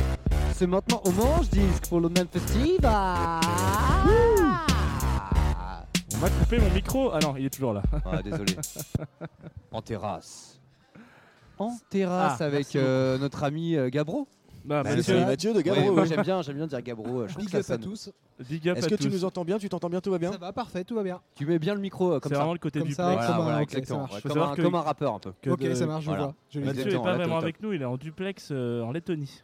Ouais. non mais Non, par, contre, c'est non, vrai, mais par pardon. contre, Mathieu nous a quand même ramené quand même énormément de bouteilles déjà et surtout il en a déjà débouché je sais pas combien. Euh, On peut dire un normalement, chiffre, on est, on est obligé, à 8 bouteilles. hein. Normalement on est obligé de parler de toutes les bouteilles donc il va falloir que tu reviennes sur chacune des bouteilles. hein, C'est Moi, je, c'est suis- important. moi je, ne- je ne goûte que celle dont il a parlé. Donc pour l'instant, je suis encore au champagne. hein. Alors moi je suis passé au alors le champagne on en a déjà parlé mais le Oui, blanc. bah, pour moi je suis passé hein. au blanc. C'est quoi le Eh blanc ben, on va parler du blanc. C'est un blanc, euh, un blanc qui vient de chez moi, du côté de Nantes. Oh, Ah, tu es un Nantais. C'est c'est le bled. Ouais, ouais. On a quelques Euh, amis nantais euh, dans le dans le cercle. C'est quoi, c'est Fief Vendéen là-bas, les- la OC ou c'est, euh, Non, là, c'est un jeune vigneron qui s'est installé dans le Muscadet. Ok. Il revendique pas les appellations parce que Oui, ça oui. l'intéresse pas. Voilà, tout simplement. Très bien. C'est un jeune vigneron qui s'appelle Johan Gillot qui euh, s'est installé en 2018, qui a repris des, euh, des très jolies vignes de Vincent Caillé, qui est un des, un des papes du, euh, des muscadets bio. Ouais. Et là, ce qu'on est en train de, de déguster, c'est sa folle blanche. Alors la folle blanche, c'est un cépage qui a été euh, assez martyrisé, qui sert à faire le gros plan du pays nantais. Donc euh, Ouais. Ah ouais. souvent c'est ce qu'on met dans les moules. Voilà. hein. On voit, on voit, on voit. Dans la cuisine, pas dans le verre. Et euh, là, c'est des, euh, c'est des très belles vignes donc en bio depuis des années, des rendements vraiment minuscules. En gros, il va tailler pour euh, avoir euh, un quart de rendement euh, par rapport à une agriculture conventionnelle. Ah oui, d'accord. Donc, euh, Donc c'est vraiment des rendements minuscules, euh, volontairement. Et euh, bah, du coup, ça va donner un joli vin avec quand même un petit peu de gras, un petit peu de volume. On est sur un terroir de Gabro, donc ça gâche rien. ah, On prend, on prend. Ok. qui est une roche éruptive qui donne des, euh, un caractère assez rond, assez gras, assez généreux au vin qu'on va retrouver ici et toujours avec euh, ce côté assez punchy, euh, assez, euh, Ça- assez un peu acidulé. Du, Ça donne de envie de se faire un petit fruit de mer, ouais, tu vois aussi, genre euh, le petit côté. euh, Ouais. ouais, c'est hyper bon. Ah ouais, puis c'est ce que je te disais en antenne, ça fait partie de ce type de vin où on sent qu'on peut le boire limite un peu tiède, pas forcément si frais que ça. J'ai l'impression Ouais, qu'il bah, c'est vrai que le fait de le servir un peu à température, ça permet de faire ressortir le gras, le côté un peu euh, fruit, un peu aromatique, qu'on n'a pas l'habitude d'avoir sur des folles blanches qui souvent sont un peu diluées, sont un peu. euh, Ouais, c'est un vrai bon. Alors ça, on a ramené des... euh, ouais, c'est c'est délicieux. hein. Ça, c'est des petites tartinades. C'est un jeune qui s'appelle Tanguy. Tanguy, il a une vingtaine d'années. Il est étudiant à l'IAE, à Lille. Ah. Il vit chez, chez son père un peu. Son On- père on qui est- on son- père qui est poissonnier. Tanguy qui, euh, du coup, est dans les clichés du Tanguy, quoi. Du coup, s'il vit chez son père un peu. Ouais, mais ça va, il a, il a 20 ans, il a encore euh, un peu de Il a encore le, il a le droit. Ouais, Ok. ouais, S'il a 20 ouais, ans, il a c'est le un droit. jeune et euh, a il- lancé, il est encore euh, étudiant. Ah Il est ouais. encore étudiant. Incroyable. il, a, ça. il a déjà lancé son entreprise de. Et bah ouais, parce qu'en fait, son, père est poissonnier, donc il a déjà tous les, euh, tous les accès à la, à la criée de Boulogne. Très très bon d'ailleurs. Donc il achète son poisson en direct à la criée, il le fait transformer par un- une conserverie euh, artisanale. Et en fait, la particularité, bah, c'est qu'il y a énormément de poissons. Ouais. Ah ouais, c'est puissant. hein. euh, tu goûteras la Saint-Jacques. La, la- La, Saint- Saint-Jacques, elle, Saint-Jacques, elle est Saint-Jacques, magique, elle est ouais. Oh hallucinante. Ouais, je viens de la goûter ouais. là, ça. euh, et ça, ça pète la. Saint-Jacques. hein, Ah parce ouais, que, ça explose. ouais. explose bon, bon. Pourquoi Je vais pas goûter, c'est la folie. La Il Saint-Jacques faut Paris. goûter Ouais, la faut Saint-Jacques. goûter là-bas la Saint-Jacques, ouais, c'est incroyable. En avant. Pour le coup. euh, Mmh. Il y, a, il y a le macro aussi que j'aime beaucoup, parce que moi je Ouais, viens de la mer, et le macro, on- enfin, c'est un petit peu le poisson que je mange euh, depuis que je suis tout petit. Et le côté rillette de macro, bah, c'est un peu les souvenirs de, voilà, de la cuisine de papa, le retour de la pêche, c'est euh, les beaux produits de la mer. Ouais, parce qu'il faut dire que chez Gabro, vous avez pas que du pif. Enfin, de- genre, moi je suis un peu dans le. euh, Ouais, alors si tu nous un peu Gabro, Voilà, c'est euh, c'est une cave. Alors, Gabro, nous on est situé rue de, Saint-André, donc c'est euh, vraiment dans le vieux Lille. Mhm. hein. Pendant 7 ans, on a fait de la restauration. 7 belles années où on s'est éclaté. Et puis avec le Covid, on a eu envie de, de travailler différemment, de faire autre chose, Mhm. de continuer à partager tout ce qu'on tout ce qu'on aime, les gens avec qui on aime bosser. Donc on a transformé le, le magasin en cave. Bonne idée, Cave parce que les caves à vin pendant les confinements ont bien cartonné, je crois, non? On a pas mal cartonné. Ça, c'est et- bien, ça. et- Il l'a dit avec un petit sourire. et ça continue. euh, C'est on- bien ça, on aime. Heureusement en tout cas. Ouais. Ah, on a bu Moi, j'avais énormément. une consommation, j'avais une, Ouais. j'avais une consommation C'est de vrai. 50 euros par semaine Ah oui. 50 euros par semaine? De vin, ouais. Ça, ça se dit pas publiquement, genre. Ouais. c'est, euh, C'est pas 50 litres, ça va. Non, c'est 50 euros. Mais je faisais euro litre, j'avais une 50 petite, euh, euros, euh, Tu peux acheter des bouts- tu pouvais acheter 50 bouteilles à un bal en supermarché ou Non, non, non, non, Ah, la J'ai justement un copain qui a lancé Ouais. sa cave euh, un mois avant le Et 50 confinement. euros par semaine, ça fait combien de bouteilles? Ça Oh, faisait euh, terrible, entre hein. 4 et 5. Bah, C'est pas va, non plus dingo, mais Ah, moi, c'était j'étais commande plus- tous les lundis. plutôt à 200 livraison balles par semaine, hein. Euh, J'étais plutôt à 200 balles par semaine, juste de vin. Après, il y a la bière, Exactement, il y a aussi voilà, euh, tout ce qui est alcool fort. Le vin plus Euh, machin. Voilà. Mais j'ai pas pas dit que. passer sa batte pendant le confinement quand Quand même. Quand c'est les copains, c'est du sponsoring. hein. Exactement. Parce que vous vendez que du vin justement dans votre cave ou pas? Ben non. Énormément de vin, énormément de vin. On a à peu près euh, 400 refs de, de vin. Euh, des spiritueux aussi, sur des, euh, sur des rums, des gins, des whisky bien sûr, et puis des bières parce que bah, quand même on est dans le nord. Ouais, c'est ça la et question. euh, on a la chance d'avoir euh, une très grande richesse de brasseries. On bosse essentiellement avec des brasseries euh, du nord, des brasseries artisanales, euh, des gens comme nous qui sont petits mais qui, euh, qui font bien. D'ailleurs, tu nous en as ramené de la bière. Où est-ce qu'on va la caler là dans, dans notre dégustation la bière? On va, il y a toujours un moment pour, euh, pour boire une bière. Ça, c'est une vraie réponse. t'inquiète. Là, on est à la maison. Voilà, on est chez Michou. Euh, Ouais, D'ailleurs, coup, parce que- vas-y. parce que je voulais dire que les, les- parce que les Français sont, en tout cas le territoire français est le territoire où il y a le plus de brasseries, micro-brasseries dans le monde. Mais Ouais, non, on est plus le- que l'Allemagne et la, Ouais, et la ouais, Belgique. ouais, j'avais lu ça en mode on est vraiment euh, des très très micro-brasseries particulièrement parce qu'il y a vraiment beaucoup de micro-brasseries. Ouais, bah de toute façon, je pense qu'il y a tant qu'il y a qu'on vend encore de la Heineken et euh, tout ça, il y a de la place pour des microbrasseurs. Et euh, c'est un, monde qui est tellement riche, qui est tellement euh, varié que chacun peut aussi s'exprimer. Et on n'a jamais fini d'en découvrir, on n'a jamais fini de s'en régaler. Donc voilà, pourvu que ça dure. Et malgré le fait qu'il y en ait plein, tu trouves encore les différences dans chacune des. Parce que c'est ça le truc, parce que. À un moment donné, moi je me dis, bon, c'est- comme les différences de couleurs, tu vois. À un moment donné, euh, entre le, le, le rouge et le bordeaux, bon, il y a une différence entre le bordeaux et. euh, un- bon, une- le, le cerise, peut-être qu'il y a un peu moins de différence. Tu vois, c'est ça, est-ce qu'on est vraiment dans la. Est-ce que tu trouves vraiment une différence euh, Alors, à chaque alors, bouteille, alors, chaque bière, tout ça? Alors oui, on trouve une différence entre chaque brasserie parce que euh, c'est pas les mêmes céréales, parce que c'est pas les mêmes levures, parce que c'est pas les mêmes euh, les mêmes houblons qui sont choisis, parce que c'est pas la même façon de faire. Et euh, celle que j'ai ramenée, euh, bon, on, en parlera après, mais elle est euh, très intéressante parce que c'est une c'est un peu une, une des premières brasseries artisanales qui s'est installée il y a 25 ans, brasserie Thirier, et qui bosse toujours dans un style quand même relativement classique, en dehors des modes. C'est un peu ce que Fanny disait tout à l'heure sur, sur le NEM. On est en dehors des modes et euh, intemporel, quoi. C'est ça qui est important aussi. Ah ouais, ça, ça nous parle de fou. euh. Et justement, est-ce que euh, comment ça se passe? Alors toi, c'est particulier parce que tu as ouvert ta cave en sortie de restauration, en fait, quoi. Donc j'imagine que tu avais déjà un sacré réseau de pour te fournir, euh, etc. Oui, on buvait pas mal déjà. J'imagine. Mais pour C'est le, pour le boulot uniquement, hein, uniquement par, par professionnalisme. Ah, mais c'est du, c'est du travail, oui, bien sûr. hein. Bien sûr. On déguste, on, voilà, on déguste. Mais du coup, quand on ouvre une cave, est-ce que tu te, tu te définis, euh, peut-être dire une DA quoi, ou un truc comme ça? Est-ce que t'as, euh, tu, te dis, euh, je vais faire une spécialité, ou est-ce que tu as envie de toucher à tout? Est-ce que tu Non, on a plutôt envie de toucher à tout, tout en gardant bien sûr euh, une identité. C'est-à-dire que nous, on est quand même assez branchés sur la biodynamie, sur les vins nature, sur le bio, Euh, sans se fermer non plus à tout ce qui se fait ailleurs, parce que c'est toujours intéressant de rester un peu curieux, de garder un œil sur ce qui se passe ailleurs, de aussi proposer à des gens qui sont pas forcément envie de bio, de biodynamie, qui sont pas prêts. Il faut aussi savoir leur, leur proposer quelque chose pour pourquoi pas les accompagner vers vers le, le bio, la biodynamie. Et puis c'est aussi une, ce qui est une, une grande satisfaction, euh, c'est de bosser avec des gens, avec des vignerons qui ont pour ambition de passer au bio, parce que ça faut savoir que passer au bio pour des, pour des agriculteurs, et ben C'est pas simple. Ouais, c'est un, c'est quand même un challenge qui est hyper, euh, hyper dur. Et là, par exemple, je pense à un, vigneron de Champagne qui s'appelle Aurélien, Aurélien Clément, qui, euh, qui a passé sa deuxième année en bio. Et on est très fiers de le, très fiers de le suivre et on a vraiment envie de l'accompagner, quoi, parce que c'est, c'est un jeune, il a notre âge, c'est euh, une belle aventure. Ouais, puis c'est onéreux aussi, hein, on en parle souvent chez Michel, ça, ça coûte de l'argent aussi de passer en bio. hein, pour le... Ça coûte de l'argent après ceux qui. euh, Ouais, il y a moins de rendement, mais ils vendent aussi leur vin plus cher, donc il y a un moment où ils, ils vont, ils, ils- ils s'y retrouvent. Ce qui est compliqué, c'est la transition. Ah bah C'est les, c'est- c'est les trois ans où ils doivent bosser en bio et où ils sont passés, ils n'ont pas la certification.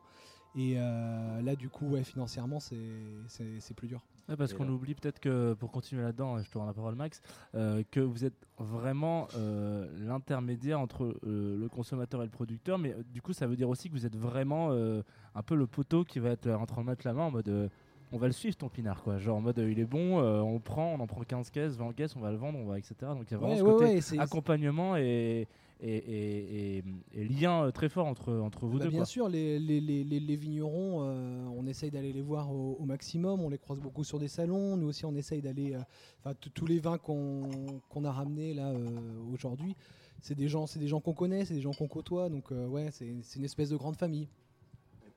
Il y a Ah, pas moi, mal de trucs en famille, j'ai l'impression quand même euh, Oui. ici. hein. Euh, c'est le Nord. Ouais. Bah, déjà, vous vous connaissez tous, on vous a vu arriver tous nos invités, vous vous êtes tous Ah tapé ouais. la bise, on s'attendait pas à ça, donc vraiment, Clairement. c'est- ouais, ouais. Ouais, c'est un, village. Lille, c'est un petit village. ouais. Ouais, c'est quand même sympa quoi. J'avoue que ça met tout de suite une ambiance euh, bien, bien particulière et on sent que vous êtes quand même euh, tous assez passionnés quoi. Genre, ouais, bah euh, ouais, c'est. c'est- et c'est- ah, quand tu nous parles de tes vins, on sent que ça, ça te passionne vraiment quoi.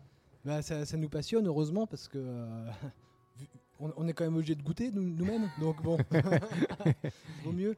Et puis non, ouais, sur, sur l'île, bah ouais, c'est, c'est, c'est- c'est une famille, c'est un super accueil. Moi, je suis pas originaire du Nord et, euh, et je m'imagine pas en repartir. Donc t'es nantais toi? Moi, je suis de Pornic, exactement. Ouais, si. Ah, Pornic, putain, j'y allais en vacances quand j'étais petit. Allez, tu- Allez, Ouais, je peux vous en dire beaucoup plus. Alors, euh, j'avais à peu près 8 ans. euh, J'ai une fille qui m'a délaissé sur la plage. Ah, c'est terrible. toi C'était un moment euh, Attends, vraiment tu- atroce. Continue, vas-y, continue. Je m'en souviendrai toujours. J'ai raté. C'était atroce. Je me souviens toujours de ce moment euh, à Pornic sur la plage. À tous mes auditeurs. Le, re- Bisous. le regard dans l'océan. Non, Pornic, très sympa, d'accord. Et tu es arrivé euh, à Roubaix ou à Lille il y a, il y a combien de temps alors? Il y a 10 ans, c'était pour le soleil, essentiellement. On m'avait Normal, menti. Ouais, bien normal, sûr, ouais. je comprends, je comprends. Cela dit, on a une meilleure météo qu'à Paris. hein. Nous, on est parti à Paris, il, faisait- il pleuvait. Non, c'est- C'était pour la légende. Non, mais en vrai, euh, je me tendais à- je, voulais faire le cliché, et puis je me suis dit, bah, il fait super beau, en fait, on s'en fout. Bon, ça, va, t- tant qu'on touche que à ce cliché-là du Nord, c'est c'est bon, ok. il n'y a pas de souci. Alors attendez, euh, moi j'aime bien les points météo, euh, mais j'ai une vraie question. Putain, Euh, quel enfoiré. chacun ses obsessions. Moi j'ai une obsession qui me tient à cœur. C'est quand je rentre dans un caviste, chez un caviste, il y a un truc qui m'angoisse. C'est quand il me dit euh, Qu'est-ce que vous aimez? Et ça, ça m'angoisse. Je sais pas pourquoi. Alors je t'en fais part. Peut-être tu vas me. N'hésite pas à me détromper. C'est-à-dire, clairement, si je voulais un truc en particulier, je le dis quand j'arrive. C'est-à-dire, euh, si j'ai une bouffe particulière, je veux faire un accord mes vins, je le dis tout de suite. Ou si ce soir j'ai envie d'un carignan euh, monocépage, je sais pas, vieille vigne, je le dis. Mais si j'arrive comme ça et que je lui dis bonjour et que je dis rien, j'aime pas qu'il me dise Qu'est-ce que vous aimez? J'aime bien qu'ils me disent Ah bah tiens, en ce moment j'ai ci, j'ai ça, moi ma spécialité c'est ça, etc. Je déteste qu'on me dit Qu'est-ce que vous aimez Bah, Moi j'aime tout par définition. Moi j'aime le pinard, donc j'aime tous les pinards. Ouais, après, si je aussi- voir ce caviste là, c'est que je veux qu'il m'apporte, euh, tu vois, mais je te le soumets. hein, Ouais, en euh, fait, c'est- c'est aussi pour, euh, pour savoir euh, qu'est-ce que tu aimes, qu'est-ce qu'on qu'est-ce qu'on peut faire. Tu vois, nous, par exemple, on a euh, plus de 500 références. On va pas commencer à t'expliquer chacune des, Non. chacune des références. certes. Donc, euh, l'idée, c'est de sélectionner, de- d'aller d'aller savoir ce que tu aimes, ce que tu, ce que tu cherches, ce, ce dont tu as envie, quel est ton budget, parce que ça aussi, c'est important. Et, euh, et après, à nous de faire, le, ouais, de, de- de faire des propositions. Mais c'est ouais, non, c'est essayer de cerner le, essayer de cerner le client et aussi essayer de mettre à l'aise. C'est-à-dire qu'il y a beaucoup de gens aussi qui ont un peu peur de, euh, de rentrer chez le caviste, qui sont un peu inti- intimidés, et c'est aussi une façon de mettre à l'aise. Tu vois, Max, franchement, tu vois, qu- quand t'arrives chez un caviste, genre, qui te demande qu'est-ce que, qu'est-ce que vous souhaiteriez, et ben c'est Faut qu'il pas me essaye, claquer la porte Ouais. comme ça, mec. il essaye d'être sympa On avec toi et vu. de s'intéresser à toi en fait. En fait, c'est une marque de sympathie. bah ouais, ouais, c'est ça. ouais. Eh, Mais Ouais. c'est compliqué quand même de faire euh, basculer les gens sur les vins euh, biodynamiques et nature. Parce que nous, bon, moi, je fais beaucoup de bouffe chez moi, donc j'achète mon vin chez toi. Il y a des gens, ils sont. euh, Ah, mais qu'est-ce que c'est que ce truc Euh, Beaucoup, beaucoup, beaucoup plus qu'on croit. hein. C'est, ça arrive tout doucement, mais. euh, Ben, c'est- aussi pour ça qu'on n'a pas que du, du bio, qu'on essaie d'avoir Ouais. quelques références tu un, sens un que petit peu plus formaté avec conventionnelles. le- les, les- bons vins- vins à l'ancienne, quoi. Bah ouais, c'est euh, quand on a commencé à, bons- mettre, le- à, à- à mettre le, la bouche dans le, dans le vin nature, ça, après on peut plus y retourner. Mais sachant que les bons vins à l'ancienne, euh, enfin, quand on, les bons, les, gros, non mais les bons gros domaines, une majorité Ouais, sont ouais, y déjà nature. bons vins à l'ancienne, il y quand en a même. qui sont, euh, enfin, il- Euh, pas- les bons gros domaines, ça dépend. non, pas, je te parle pas Ouais. d'un malaisan ou un truc comme ça, hein, je te, je te- Non, mais je te- même- je- qui est pas un domaine d'ailleurs, mais, euh, mais en gros, il y a. Il pense à Roman et Conti en gros. Ouais, ouais, et, que, et qui sont, et qui sont déjà, hein, et qui ont un respect de la vigne quand même un minimum, et même un maximum, Ouais, parce que. T'as euh, t'as beaucoup de chance de voir la Romanée Conti. hein. Ouais, c'est clair. écoute, ça paye bien chez Michel, c'est comme ça. Euh, Mais C'est moi, pas- des c'est fois, pas une j'aime question. bien revenir sur un bon Bordeaux euh, classicos, euh, bonne maison, quoi. Mais Ouais. euh, Ouais, mais quelquefois, est-ce que t'en bois en, en- fait, le, le problème, c'est que t'aimes bien en boire un verre, par exemple. Non, deux. j'en bois euh, une demi-bouteille. Est-ce fini la bouteille quand même? Ouais. Non, Ouais. mais le vrai problème, c'est plutôt Ouais. qu'à la base, vin nature, on peut faire tout type de vin. Donc on devrait retrouver ces goûts qu'on a justement dans les bons vieux Bordeaux, machin, ça existe aussi en nature. Mais le problème, c'est qu'on est parti dans le nature sur souvent des choses un peu glouglou, un peu pétillant, un peu machin, et on n'est pas genre euh, parti forcément dans des trucs justement. Ah non, Euh, moi, je suis pas d'accord. Je pense qu'il y a un peu de ça aussi, hein, j'ai l'impression dans le vin nature, c'est qu'aussi il y a eu toute une partie autre chose. qui est partie très vite dans des euh, trucs assez légers quoi. Vas-y, vas-y, Fanny. Ouais. Non, mais c'est autre chose. Tu, tu as, un vin nature, tu as des goûts, tu as de la pétillance, tu as du, des, des- des vins qui piquent un peu, tu trouves d'autres goûts. Ça n'a rien à voir. Mais des fois, moi, j'aime bien revenir vers un bon vieux Bordeaux, comme tu aimes bien des fois manger euh, un bon croque-monsieur, quoi. Moi, je suis d'accord. Je trouve là où. Tu vois, Ariane. non, mais tu, comprends ce que je veux dire? Ouais, Mais ouais, pas ouais, un je- vin de merde, hein. Je parle pas d'un Bordeaux de merde ou d'un. Non, mais mais- un vin pas euh, biodynamique. Oui, parce que que- quelque part, ça te rappelle aussi. euh, ça, ça te rappelle Non, j'aime euh, bien. des, Des souvenirs. des- des- Non, des- des j'aime souvenirs. des- C'est une madeleine? Non, Ariane, vas-y, vas-y, tu voulais rajouter quelque chose? Non, mais je suis assez d'accord et je rejoins assez Mathieu là-dessus. Je pense que le vin, euh, c'est des émotions, c'est un moment partagé avec des personnes euh, qu'on apprécie. Et résultat, si tu as envie de revenir à ça, c'est aussi parce que euh, ça te replonge dans un moment qui, qui te fait du bien. Et en fait, c'est quand même ça euh, le béaba de la consommation du vin. Et, et de la gastronomie au, au sens plus général du terme. Mais je les trouve bons. Je me régale. Ouais, Je mais bois pas il peut y avoir euh, des je me Bordeaux. Aujourd'hui, il y a un gros Bordeaux bashing. Et euh, en l'occurrence, euh, je pense que l'appellation a fait parfois des mauvais choix. Mais on Enfin, je dis des Bordeaux, ou je dis euh, Bourgogne, ou un, un rouge classique, quoi. Enfin, pas, c'est pas de- issu de la biodynamique et de la, des- du, du- du vin nature. Moi, je vois très bien Mais, ce que tu veux euh, dire. Moi, ça me le fait beaucoup sur les bourgognes blancs. Pareil, tu te fais deux ans de vin blanc, nature. Au bout d'un moment, tu te fais un bon bourgogne blanc un peu sulfité comme ça. Putain, tu retrouves quand même un repère. Je sais pas comment expliquer, mais il y a un truc euh, semi-rassurant, quoi. Est-ce que c'est comme le plaisir de les manger au McDo? Ah non, j'irai pas jusqu'à là. Mais je vois ce que tu veux dire. Je vois ce que tu. Ah non, quand même Regarde, pas, moi, je bois que un seul alcool, vraiment. Je bois que du vin rouge. Je bois ni whisky, ni champagne, ni vin blanc, rien. Ni bière d'ailleurs, on nous a dit. Ni bière, Ouais. rien. Je bois que du vin rouge. C'est le seul alcool que je bois. Donc des fois, eh ben, tu. Un bon gros Bordeaux, quoi. Bah non, pas un bon, un bon. non mais euh, un bon, un bon, un- bonne maison quoi. Je, Bah ouais, je vous propose que je vous propose qu'on se mette quelques petites bulles dans cette euh, discussion en écoutant euh, un de tes choix musicaux. et On, on reprend un petit peu après euh, cette, euh, comme ça, on remet un petit peu de musique. Ouais, Toi, t'as on a le temps de choisi se foutre sur la gueule sur le pinard Ouais. entre temps. T'as choisi un morceau, Mathieu Ouais, Champagne de Jacques Higelin. Voilà, c'est parce la que, euh, parler. Parce que c'est Fanny une chanson qui donne mais soif. on pense à toi.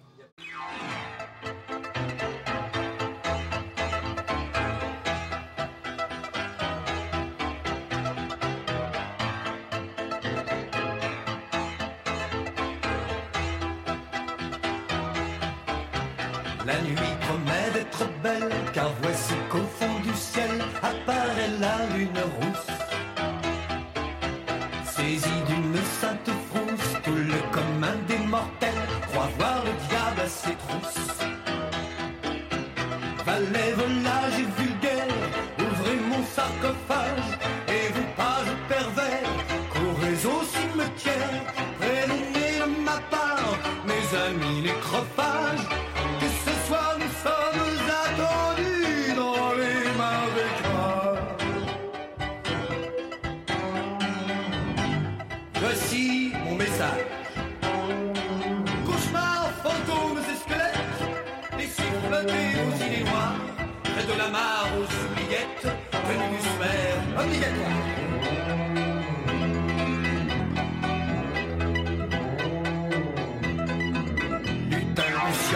Monsieur, feu follet, elfe faune et farfadet, c'est Fred mes grands carnassiers.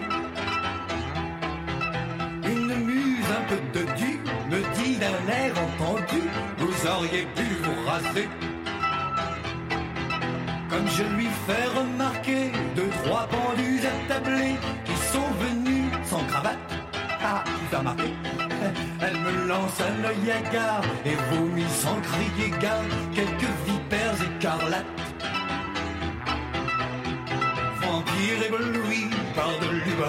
lubrique vestale Égéries insatiables chevauchant des valkyries.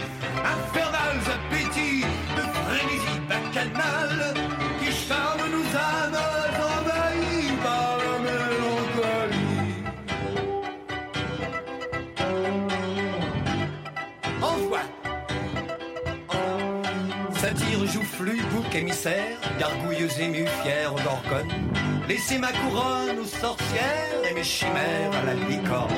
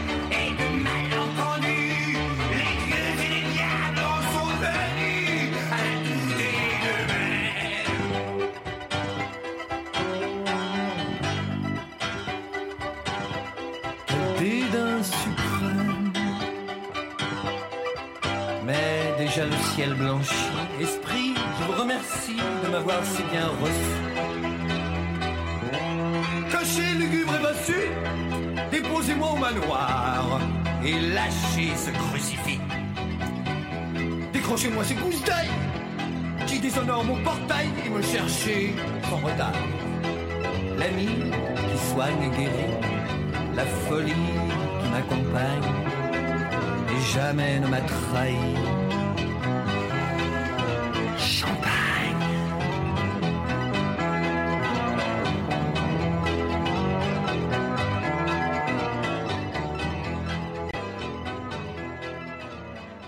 Vous êtes de retour sur la Tsugi Radio. On est toujours en direct du Name Festival au Manche Disque à Roubaix pendant encore. Quelle heure il est à ma montre là? Euh, Pendant encore 40 minutes, un petit peu moins.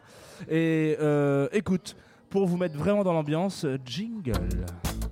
Michel? Chez Michel. Michou. Là? Oh, Chez Michou. Michou. Bah, tu m'en mettras la petite cousine? Le roi du bignou. Le Vignou. Chez Michel. Mathieu, on avait une discussion. Oh, bonsoir. Euh, Il y a toujours à un, un effet église à la sortie des jingles. bonsoir à chacun. Euh, on avait une discussion en antenne. Euh, tu nous disais que parfois il t'arrivait de faire un accord double whooper euh, pinard. J'ai jamais dit ça, vous n'avez pas de preuves. Faux. on a un enregistrement visuel et sonore.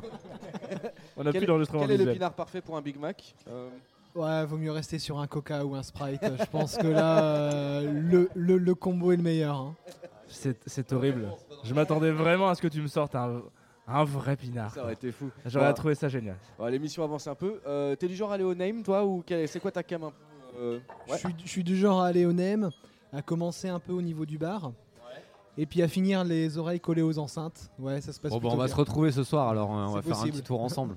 Devant Fanny d'ailleurs, à 4h du mat, ça joue. hein. Elle fait la vidéo donc elle dit qu'elle fait rien. Comme si, comme si les VJ euh, ne, ne faisaient rien.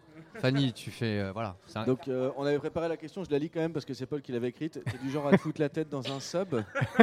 Tu vois ce que c'est un sub hein? C'est quoi ça Un Il sub, est- c'est les questions de basse. Bah, il a l'air de dire que oui quand même. Ouais, Ouais, ça- ouais, il a l'air ça de peut dire se que oui. passer comme ça. Ok, ouais. il se- merci, merci Max. Voilà, c'était Ah non, une mais question t'avais comme une autre. C'est quand même question, très bah, c'est- intime. hein. Ouais, et c'était, c'était, c'était une question comme une autre. Il y a un moment. euh, On va pouvoir passer euh, maintenant euh, à la table du fond, j'ai Table l'impression. du fond avec Ariane. Avec Ariane. La table du fond. Qui va prendre son micro C'est un moment- et son casque pour entendre le jingle. Magique chez Michel. En direct du Lame Festival. La table du fond, la table En du direct la du table fond, Mans, la table du jeudi. fond.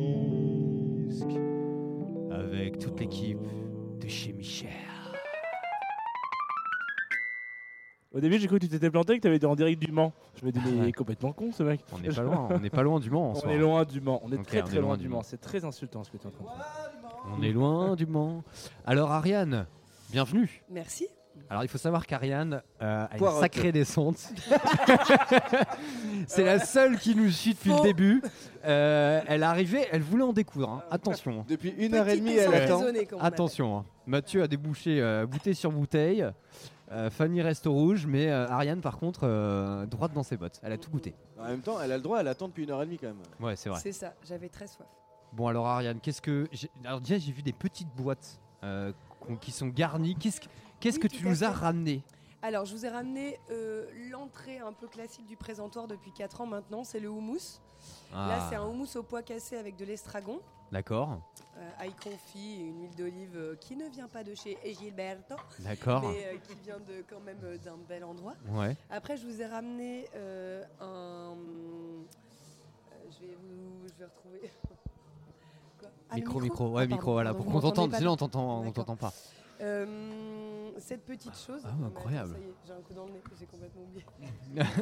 Alors, on a quoi? On a des concombres. On a des concombres.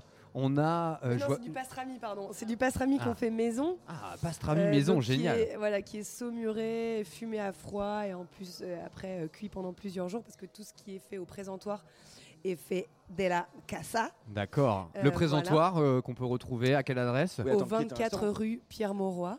Attends, 24. euh, vision plus générale, c'est un restaurant, disons, disons-le peut-être. C'est une cave à manger. C'est une cave à manger. Attention, euh, Voilà. on parle pas d'un Donc on restaurant. est caviste, euh, D'accord. comme le Gabro, Ok. et on est table. et Vous êtes, comptoir. vous êtes concurrent avec le Gabro ou pas Euh, non, Ok. Vous êtes, vous êtes amis. on est copains Ok, bon, bah ça va alors. de longue date. Partenaire. il doit peut-être pas s'en souvenir, mais moi je m'en souviens. Vous êtes, pardon? copains, je n'ai pas souvenir de, De longue date. voilà. Ah bon Euh, Voilà, donc je vous laisse, je vous laisse goûter ces petites choses là. Euh, bah, Mais- c'est des petites chiffonnades, hein, donc tu peux taper dedans. Et on a mis un peu d'aïoli, C'est incroyable la couleur là du, euh, du houmous. du mousse. Qu'est-ce qu'on Euh, a alors dedans Pois cassés, Pois cassés. estragon. Mais on, on Oui. a quand même un peu de pois chiche. Et on a du tahini. On a de la pâte Ah, de la euh, tahini, de ok. sésame. Ouais, trop bien. Voilà. Mais pas de pois chiche alors, justement. Pas de pois chiche du tout. On l'a complètement remixé. Nous, on Bon, donc le présentoir. Alors, qu'est-ce que aventure. qu'est-ce que c'est que ce- cette cave à manger? Eh bien, euh, moi j'ai un parcours plutôt dans le vin et en fait euh, j'ai remarqué qu'il y avait absolument rien qui se passait à Lille en nature. Enfin, absolument rien, c'est très faux, pardon, excusez-moi. Euh, Il y avait peu, des petites peu de choses, choses, qui se peu de choses, mais peu de plutôt choses. en À part cave. Gabro. Voilà, non, Quand tu te l'as dit, il y avait encore son resto. Il était oui, pas tout à fait. cave. Mathieu, ouais, ouais, Mathieu était d'ailleurs, c'était une des plus belles tables de Lille. C'est un peu triste qu'il soit, qu'il fasse plus à manger parce qu'on se régalait beaucoup, beaucoup là-bas. T'entends Mathieu, faut reprendre du service. hein. Ouais. Non, non, mais chaque chose en son temps, en vrai. Maintenant, on passe sur Tsugi, alors Ouais. on peut pas tout faire. C'est ça. Et euh, non, moi j'avais vraiment envie euh, euh, de présenter un petit peu plus le vin nature à Lille et pas seulement en cave, dans le sens où j'avais vraiment envie de l'ouvrir, de le proposer à nos clients, euh, sans forcément parler de vin naturel, mais juste de, le- de le verser dans le verre et de pouvoir euh, Mais- faire goûter ça à nos clients et jusqu'à ce qu'ils trouvent leur bonheur. quoi. Mais pourquoi t'étais, toi, t'étais tombé là-dedans justement? C'est quoi le, il s'est passé quoi euh? Oula, alors Pourquoi, je vais pourquoi, essayer pourquoi de- tu dis j'ai, voulu amener le vin nature C'est qu'il s'est passé quelque chose t'as- Ouais, en fait, j'ai compris euh, après un petit cheminement d'études et de, de différentes expériences euh, euh, professionnelles que euh, le luxe, c'était ma passion, mais pas de n'importe lequel. Il faut absolument qu'il y ait des valeurs derrière, il faut qu'il y ait de la transmission, il faut qu'il y ait du partage. Et le vin résume euh, vraiment ça. D'autant plus que c'est quand même euh, des, euh, des- des personnes qui ont les mains, la main dans la terre euh, constamment, donc euh, proches de, de- de choses qui sont vraiment concrètes et, et qui ont euh, une responsabilité au quotidien de préserver leur environnement, de préserver leur famille, de préserver leur clientèle. Et donc ça, c'est des valeurs auxquelles moi je suis, enfin c'est ma philosophie de vie, donc c'est hyper important pour moi. Et, euh, et donc j'ai fait de la sommellerie. Ensuite j'ai retrouvé, parce que j'ai fait des études plutôt de commerce, donc j'ai retrouvé un peu ce côté business en étant manager à l'export euh, dans le vin. Et euh, là j'étais très souvent dans les vignes et, euh, et je suis allée à la rencontre de vignerons qui en fait, euh, parce que le destin est très bien fait et les énergies souvent s'attirent, c'était des gens qui avaient tous cette démarche nature et qui m'ont complètement Même dans l'export, justement, dans le vin, c'était déjà parce que souvent, je- qui dit export, j'ai l'impression, on a l'impression que c'est souvent des vins un peu justement. Alors moi j'étais dans l'export en Europe, j'avais eu le choix avec la Chine, mais ça m'intéressait moins dans le sens où j'étais plus curieuse des marchés matures, donc avec des marchés sur lesquels on pouvait vraiment trouver des personnes vraiment déjà connaisseurs. Et je parle de l'export parce que c'était mon métier, mais mes, bureaux, eux, étaient à Nuit-Saint-Georges, à Quincy en Beaujolais, donc en bas du Mont-Brouilly, euh, euh, à Châteauneuf-du-Pape et à Sète dans le Languedoc. Donc en fait, j'étais vraiment tout le temps dans les vignes quand je revenais au, bureau pour faire, euh, pour faire mes, mes, mes briefs. Et donc là, bah, je passais euh, une semaine ou deux et donc euh, je, je faisais pas mal de sport, je courais beaucoup et je passais systématiquement à côté des, des grands noms de Bourgogne, le Claude d'Ambray, la Romanée Conti, la Loubise Leroy, Très bon, Roumier, d'ailleurs. etc. Voilà. Et. et, euh, et en fait, au bout d'un moment, je me suis dit bon bah qu'est-ce que tu vas faire? En fait, tu vas continuer à passer devant ces tables, devant ces, ces maisons-là, et ou alors est-ce que tu vas t'arrêter Tu vas toquer aux portes dans ton accoutrement de coureur euh, du dimanche? Et en fait, je l'ai fait. Et alors la En Bourgogne, tenue de course. En tenue de course. Ah, intéressant. Ça, c'est une sacrée anecdote. À l'appui. Et, euh, et en l'occurrence, euh, c'est pas si évident que ça. Euh, la Bourgogne notamment parce que la, Bourgogne c'est quand même vivons heureux, vivons cachés. Ouais. Et en fait ils m'ont testé et au fur et à mesure bah, je suis allée euh, dans la cave, je suis allée dans les chais, je suis allée dans les vignes, j'ai dégusté le vin, j'ai discuté, discuté, j'ai passé des soirées à discuter de, de, de, de, de, Comment ça marche Comment comment... Exactement. Et ça m'a passionné. Et puis est arrivé un moment où, euh, bah, entre ce que le corps faisait et là où l'esprit était, il y avait un- une petite dissonance. Et là, je me suis dit, bon, allez, euh, en fait, je crois que j'ai vraiment été picousée et euh, je vais aller spreader la, la bonne parole. euh, dans ma mère patrie lilloise. Et en l'occurrence, il y Parce avait que t'es déjà- lilloise, toi, de base. Ouais, moi je suis née à Lille, D'accord. de parents qui sont pas du tout du Nord, mais je suis ici donc depuis quelques années. D'accord. Et euh, On dira pas le nombre. Voilà. Et en fait, euh, je suis vraiment très très euh, passionnée aussi de gastronomie. Et euh, alors, ça n'a absolument rien euh, contre les personnes qui font ça, et certains le font absolument très très bien. Euh, mais j'avais envie un, un peu de sortir de ce côté planche de fromage, planche de charcuterie. Et vin, ce que faisaient un petit peu les bars à vin, euh, en tout cas à Lille à l'époque. Et je voulais vraiment euh, ouvrir un comptoir dans Ouais. cet esprit de partage, dans cet esprit de, Petit côté tapas en même Voilà, temps. exactement. euh, où un peu, un peu facile, facile à manger, mais en même temps incroyable en termes justement de saveur, de travail, de la vraie ça. cuisine. C'est ça. Et Ouais. ça accompagne euh, la, la boisson surtout. Ouais, c'est exactement ça. Et c'est pas le vin d'abord, la cuisine après. Ouais, C'est les les, deux deux, au même niveau. Ouais. Les deux avec la même philosophie. euh, un- une majorité de circuits courts. Et à la fois, comme disait Mathieu, on s'enferme pas. Euh, on a envie de se faire kiffer. Donc euh, ça peut être des saveurs un peu japonisantes. Euh, on, là, on sert des petits dumplings actuellement. On a fait pas mal de bao. Les dumplings, c'est des raviolis, tu sais, des petits raviolis chinois, Ouais. euh, cuit vapeur. Donc tout ça, c'est fait maison. Et, et voilà. Et Et donc là, grosse équipe en cuisine derrière. Ouais, un peu. Il Ouais. y a, y a- y a y a des gros level. passionnés, il y a des gens très talentueux, euh, il y a des Le personnes. pastrami là, euh, franchement, euh, Ouais, on en parle pour avoir mangé, en train de se la- pour avoir le mangé quelques pastrami quand même, j'avoue que je pense que c'est un des meilleurs pastrami que j'ai Fanny pu manger. hein. particulièrement a C'est, récupéré euh, toute la boîte de pastrami. Ouais. elle l'a mis, dans- elle l'a mis dans son sac. Fanny, tu es filmée, on a des preuves. Non, Ouais. non, on a coupé, on a coupé la vidéo pour, Fanny, les, a, pour les mis, besoins. Fanny de la- a mis quelque chose dans son sac euh, pour euh, son set de 4 heures. Au moins, elle aura un petit casse-dalle. Et C'est pas mal. Non, le pastrami pour le coup est vraiment incroyable. Bah, c'est Euh. Bah, et, donc ça, ouais, c'est quoi? C'est en cuisine, euh, t'as une, une armée euh, de, de- enfin peut-être pas une armée d'ailleurs, juste quelques gars, mais qui qui bossent hyper bien parce que euh, ça a l'air super ce qu'ils Ouais, font. on a, on, on a un très gros travail euh, dans le sourcing du vin.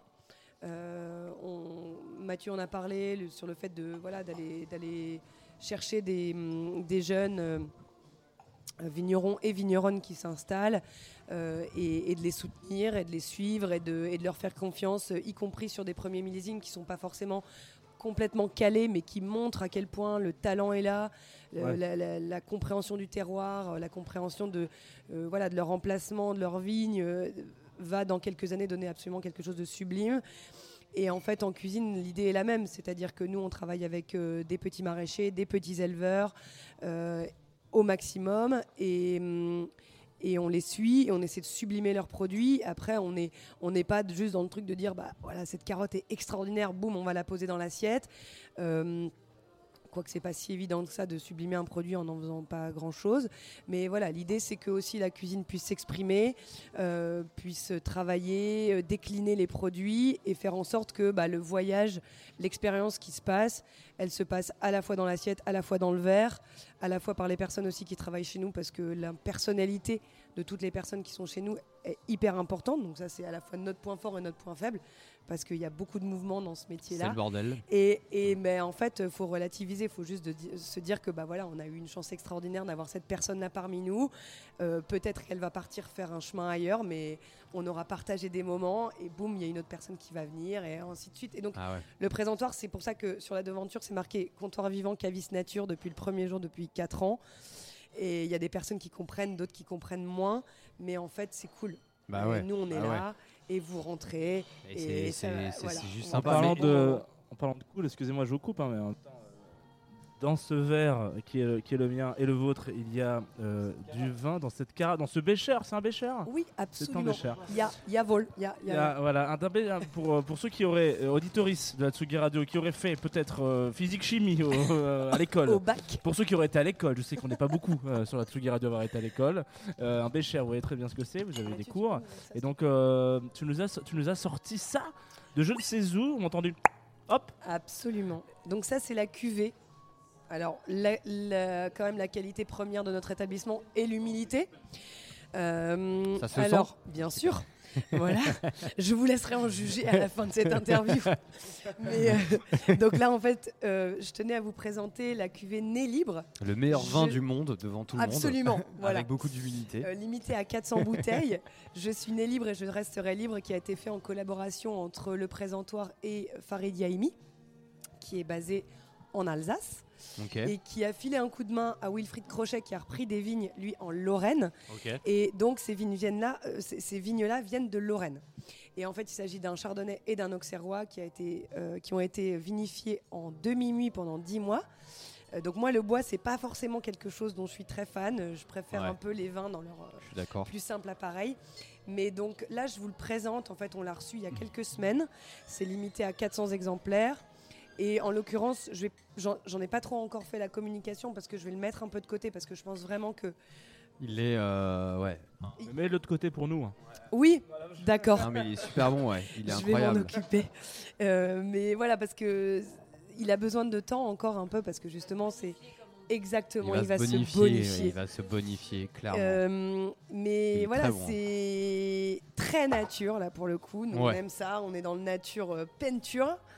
Euh, c'est ça qu'on aime, c'est ça qu'on veut. Euh, on est complètement euh, dans la radicalité pour le coup. Et voilà, c'est un choix de vie et on l'assume entièrement et on n'essaie pas du tout de. de, de- de- Au, contraire, on, était, on essaie plutôt de, de simplifier l'accès à ces vins-là chez nous et, justement, quand vous les dégustez au resto, bah, vous pouvez aussi à la fin du repas les emporter chez vous. Et donc, euh, et donc voilà, là je vous envoie quand même un petit peu sur une petite stratosphère. Ouais. Euh, mais- c'est pas le vin le plus facile à appréhender, mais on est dedans et je l'ai carafé. Mais moi, donc j'aimerais- faire un parallèle en bouche parce que les auditoristes de la Tsugi Radio n'ont que le son, mais il y a quand même. euh, j'ai l'impression de boire de la vanille.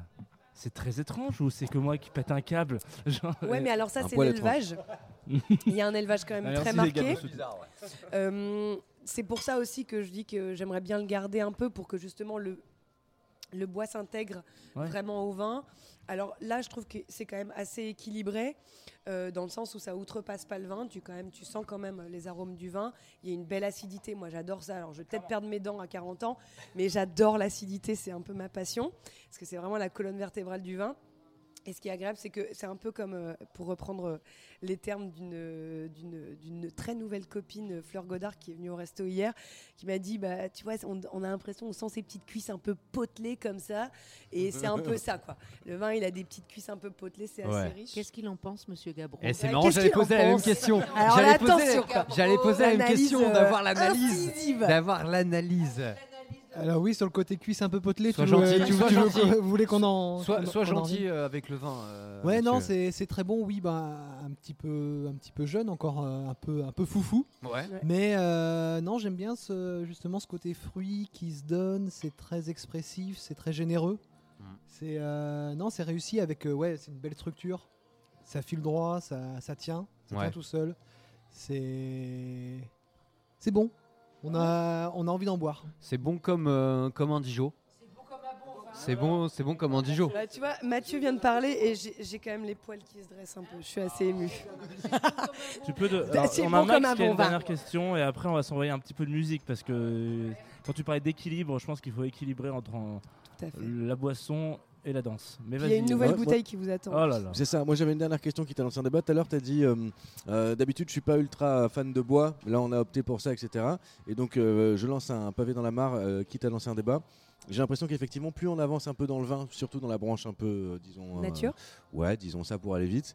On évacue un petit peu le bois. Et euh, j'aimerais bien, qu'est-ce que t'en penses, toi, Mathieu à- à ces- Battez-vous. Ouais, alors le, le- le- le bois, euh, le bois, ça reste quand même un formidable contenant parce que euh, c'est un des, c'est le contenant qui permet le mieux euh, De garder l'o- le vin. le- de garder le vin, d'oxygéner le vin, mais de ne pas trop l'oxygéner. Donc c'est un contenant formidable. Un autre contenant qui est en train de, de un petit peu se mettre en place dans tous les, dans toutes les vignes. Ouais, il y a- il y, a le béton, il y a les jarres aussi en terre cuite. Ouais, t'as recute l'argile aussi. Ou les jarres en grès, voilà. Alors ça, ça, En fonctionne super bien. Il y a la céramique. Le problème, c'est que, que ça coûte excessivement cher. Là, ça a- dure des années, des années sans souci. Parce que ça, ça, vient de, ça vient de loin. Souvent, c'est fait en Géorgie, traditionnellement. Parce N'importe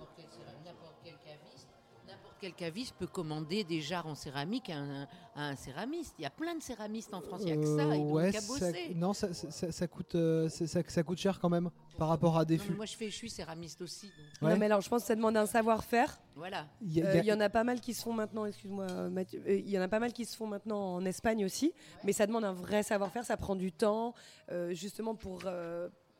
euh, plus la jarre est en train de se faire, plus elle est en, en train de se monter. Et c'est aussi ça qui va faire que le vin va bien se vinifier dedans, dans la régularité à la- dans laquelle euh, elle, aura été produite. Sincèrement, je pense qu'il y a des très grands céramistes qui seraient intéressés de travailler sur des jarres. Quoi. Euh, je me peux L'appel est lancé. présenter. On peut Ouais. lancer ça, ouais, L'appel est lancé sur. Tsugi Radio, céramiste, céramique, La céramique, euh, c'est de la céramique, c'est de la terre. Tu tournes la terre, euh, tu la montes et tu la montes, euh, c'est tout. C'est sur un tour. Bah, si c'est tourné, c'est tourné. Si c'est tapé, c'est tapé. Mais si tu as la technique, un céramiste reproduit et peut même inventer des choses. Et je pense que c'est peut-être quelque chose à faire aussi. Et il n'y aurait pas de souci d'é- d'étanchéité? Bah non, la céramique c'est étanche, c'est c'est la étanche, terre, ça cuit, ça cuit quand la Ok, terre bah cuit, essayez. Et toi, qu'est-ce que t'en penses, Ariane? ferme. Donc euh, au début, il y a une Pas première d'avis. cuisson qui, il y a une première cuisson qui, est- qui, qui évacue l'eau et la deuxième cuisson est une cuisson à très haute température, en général 1300, 1280, qui évacue, qui resserre complètement la terre et là tu mets. euh, Alors tu as des terres qui sont cuites un petit peu moins chaudes pour laisser un peu d'humidité, tu vois, un peu de la gouttelette, mais c'est tout à fait faisable. Ça me... Bah, je pense je- qu'on a bientôt Fanny qui va se lancer dans ce business. Mais je ce qui est je suis pressé de voir ça. Euh, c'est que vous introduisez magnifiquement le deuxième vin qui s'appelle la Resistencia, qui est le vin d'Ismael Gonzalo, qui est à l'est de Madrid, en Espagne, en Castilla León, hein, dit-elle, alors qu'elle n'a jamais fait espagnol, euh, et qui est un Verdejo. Et ça, c'est justement une histoire assez sympa. Euh, ils ont commencé cette cuvée en 2018. Euh, parce qu'en fait, il vend une partie de ses raisins et son client l'a lâché euh, juste avant les vendanges.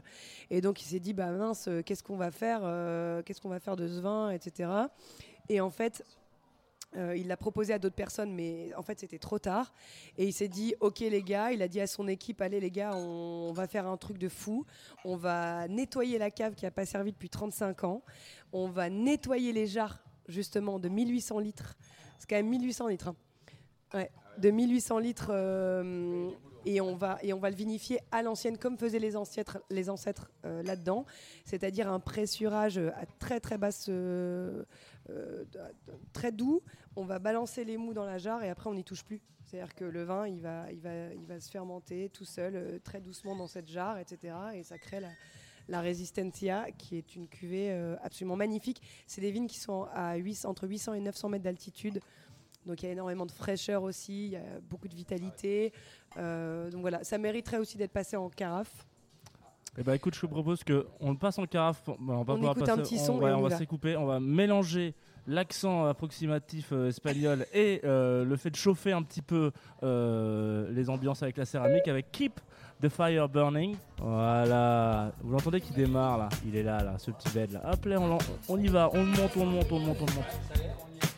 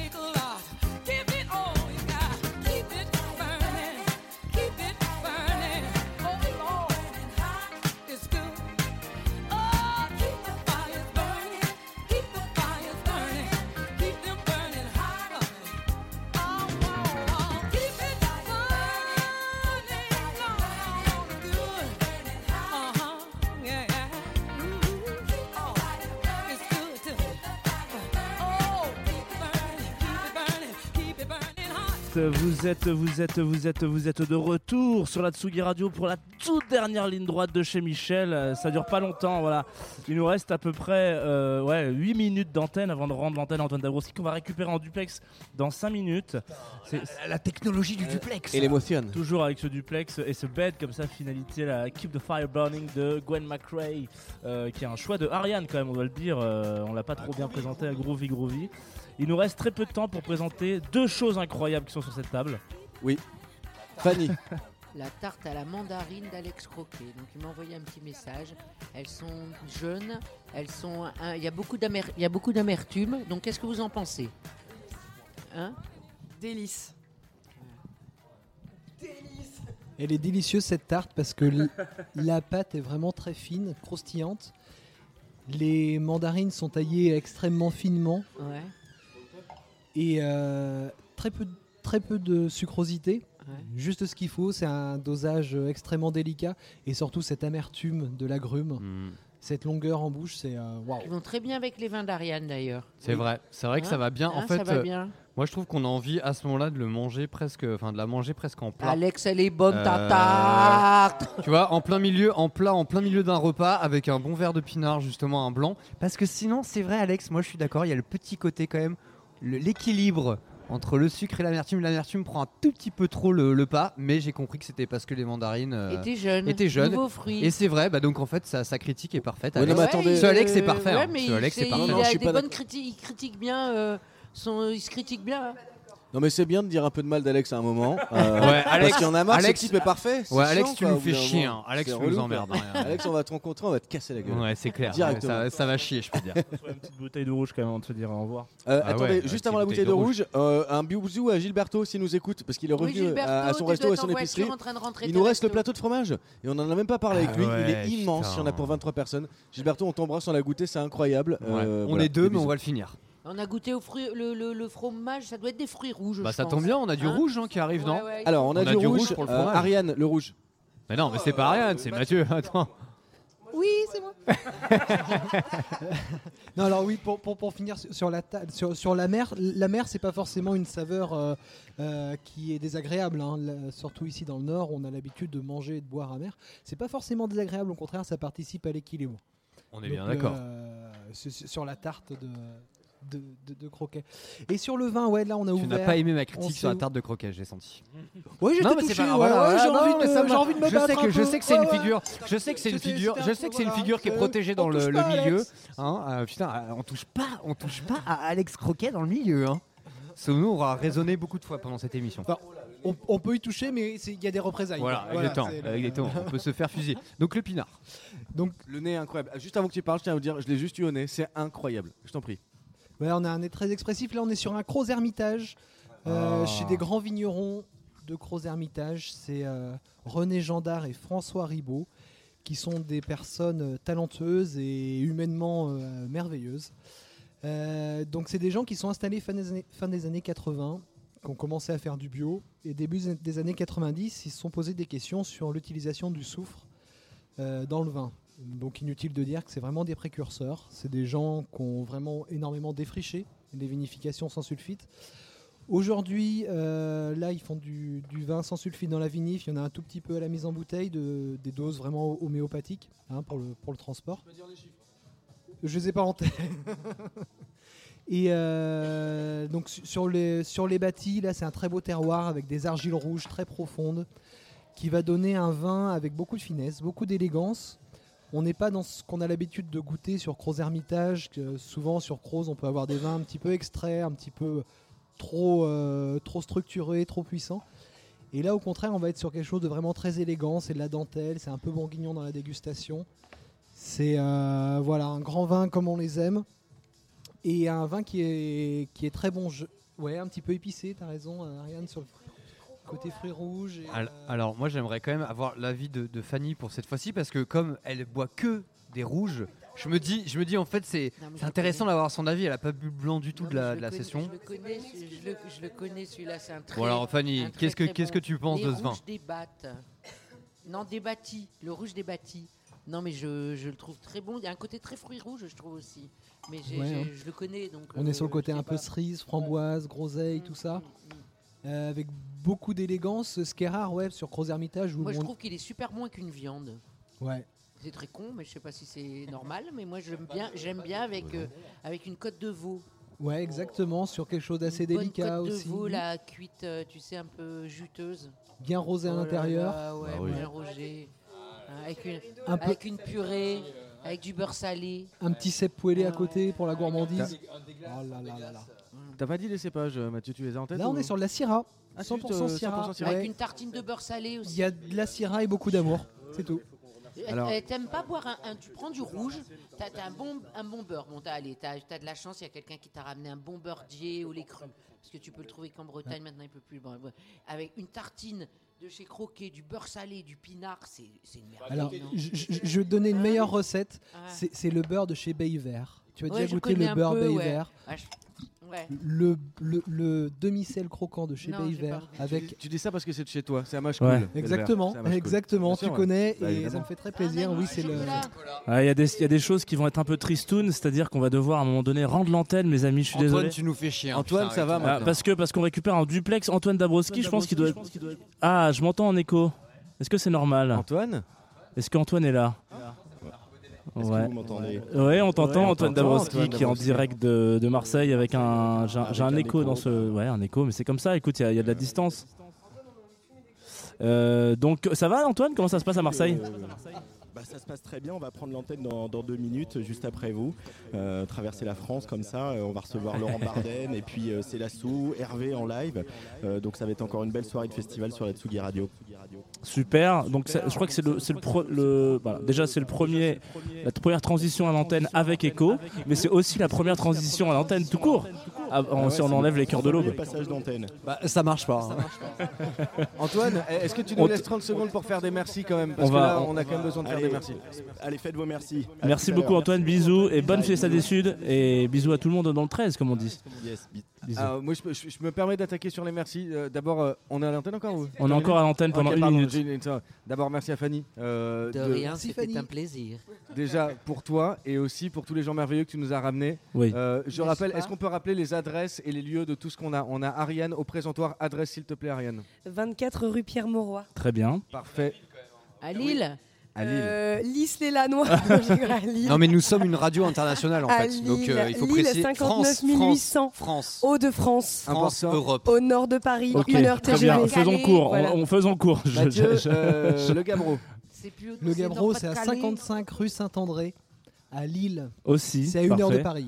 Gilberto, est-ce qu'on a son adresse à Gilberto On l'a pas vraiment. Euh, parce qu'il a quand même 6 établissements, la La Bottega à euh, Lille. À côté Rue Péterinck. c'est Rue Péterin, qui Non. est une institution, tout le monde le connaît. Ok, très bien. Rue de la Rue de la Monnaie. Monnaie, me dit-on. Rue de la Monnaie. Alex, Et de qui on n'a pas Roquet beaucoup à parlé, Lille, hein. bah, Alex Roquet à Lille, il n'a même pas besoin de donner son Ouais, nom. Alex ça va. Roquet, par contre, Les ça, gens ça qui dégage. reviennent hein. et disent, Vous connaissez la boulangerie Croquet? Bah oui, c'est là-bas. Et merci surtout au Manche Disque, au Manche magasin Disque qui nous a accueillis vraiment euh, très très très chaleureusement, qui vend justement des disques, qui fait de la super bouffe, qui fait aussi bar. Enfin, franchement, c'est un lieu génial. Donc euh, ramenez-vous, passez, euh, passez voir, passez faire un coucou. C'est des gens hyper accueillants et qui nous ont vraiment reçus comme des rois. Et merci à. Gaspard à la technique. Exactement. Et Sabine. Euh, Sabine Dutoit qui a géré toute cette embrasser- production Ariane de cette émission. parents. attends, Ariane ouais, ouais, tu peux faire un bisou à tes parents si tu veux, Ariane. Mais je voulais quand même remercier Sabine de- qui a géré une bonne partie de la production de cette émission. Donc euh, Et bravo, c'est à assez. Sabine Ouais. euh, qui, a, qui a- qui a géré toute cette rencontre. Voilà, c'est ça, tout le monde, complètement. On se et retrouve- qui maintenant est euh, en train de, de- de commencer à faire l'ouverture du Name. Exactement. Ouais. Onem qui commence maintenant jusqu'à arrive, demain. on arrive, on arrive. On retrouve d'ailleurs Antoine Dabrowski en direct demain avec Jennifer Cardini et Anna Poli pour une rencontre. Ouais. C'est un petit peu ça à la médiathèque, c'est ça si je ne dis pas de bêtises. Mais si vous pouvez pas attendre tout de suite maintenant, sachez que euh, Antoine on le retrouve à Marseille là et le podcast de cette émission sera disponible ainsi que les références de vin qui seront dans les notes et le Instagram. Je vous embrasse. À bientôt les gars. À bientôt. Merci Big beaucoup pour cette Merci. émission. Merci Fanny. Bisous. On rend l'antenne. C'est parti pour Antoine, à Marseille. toi. À toi. Vous êtes chez Michel.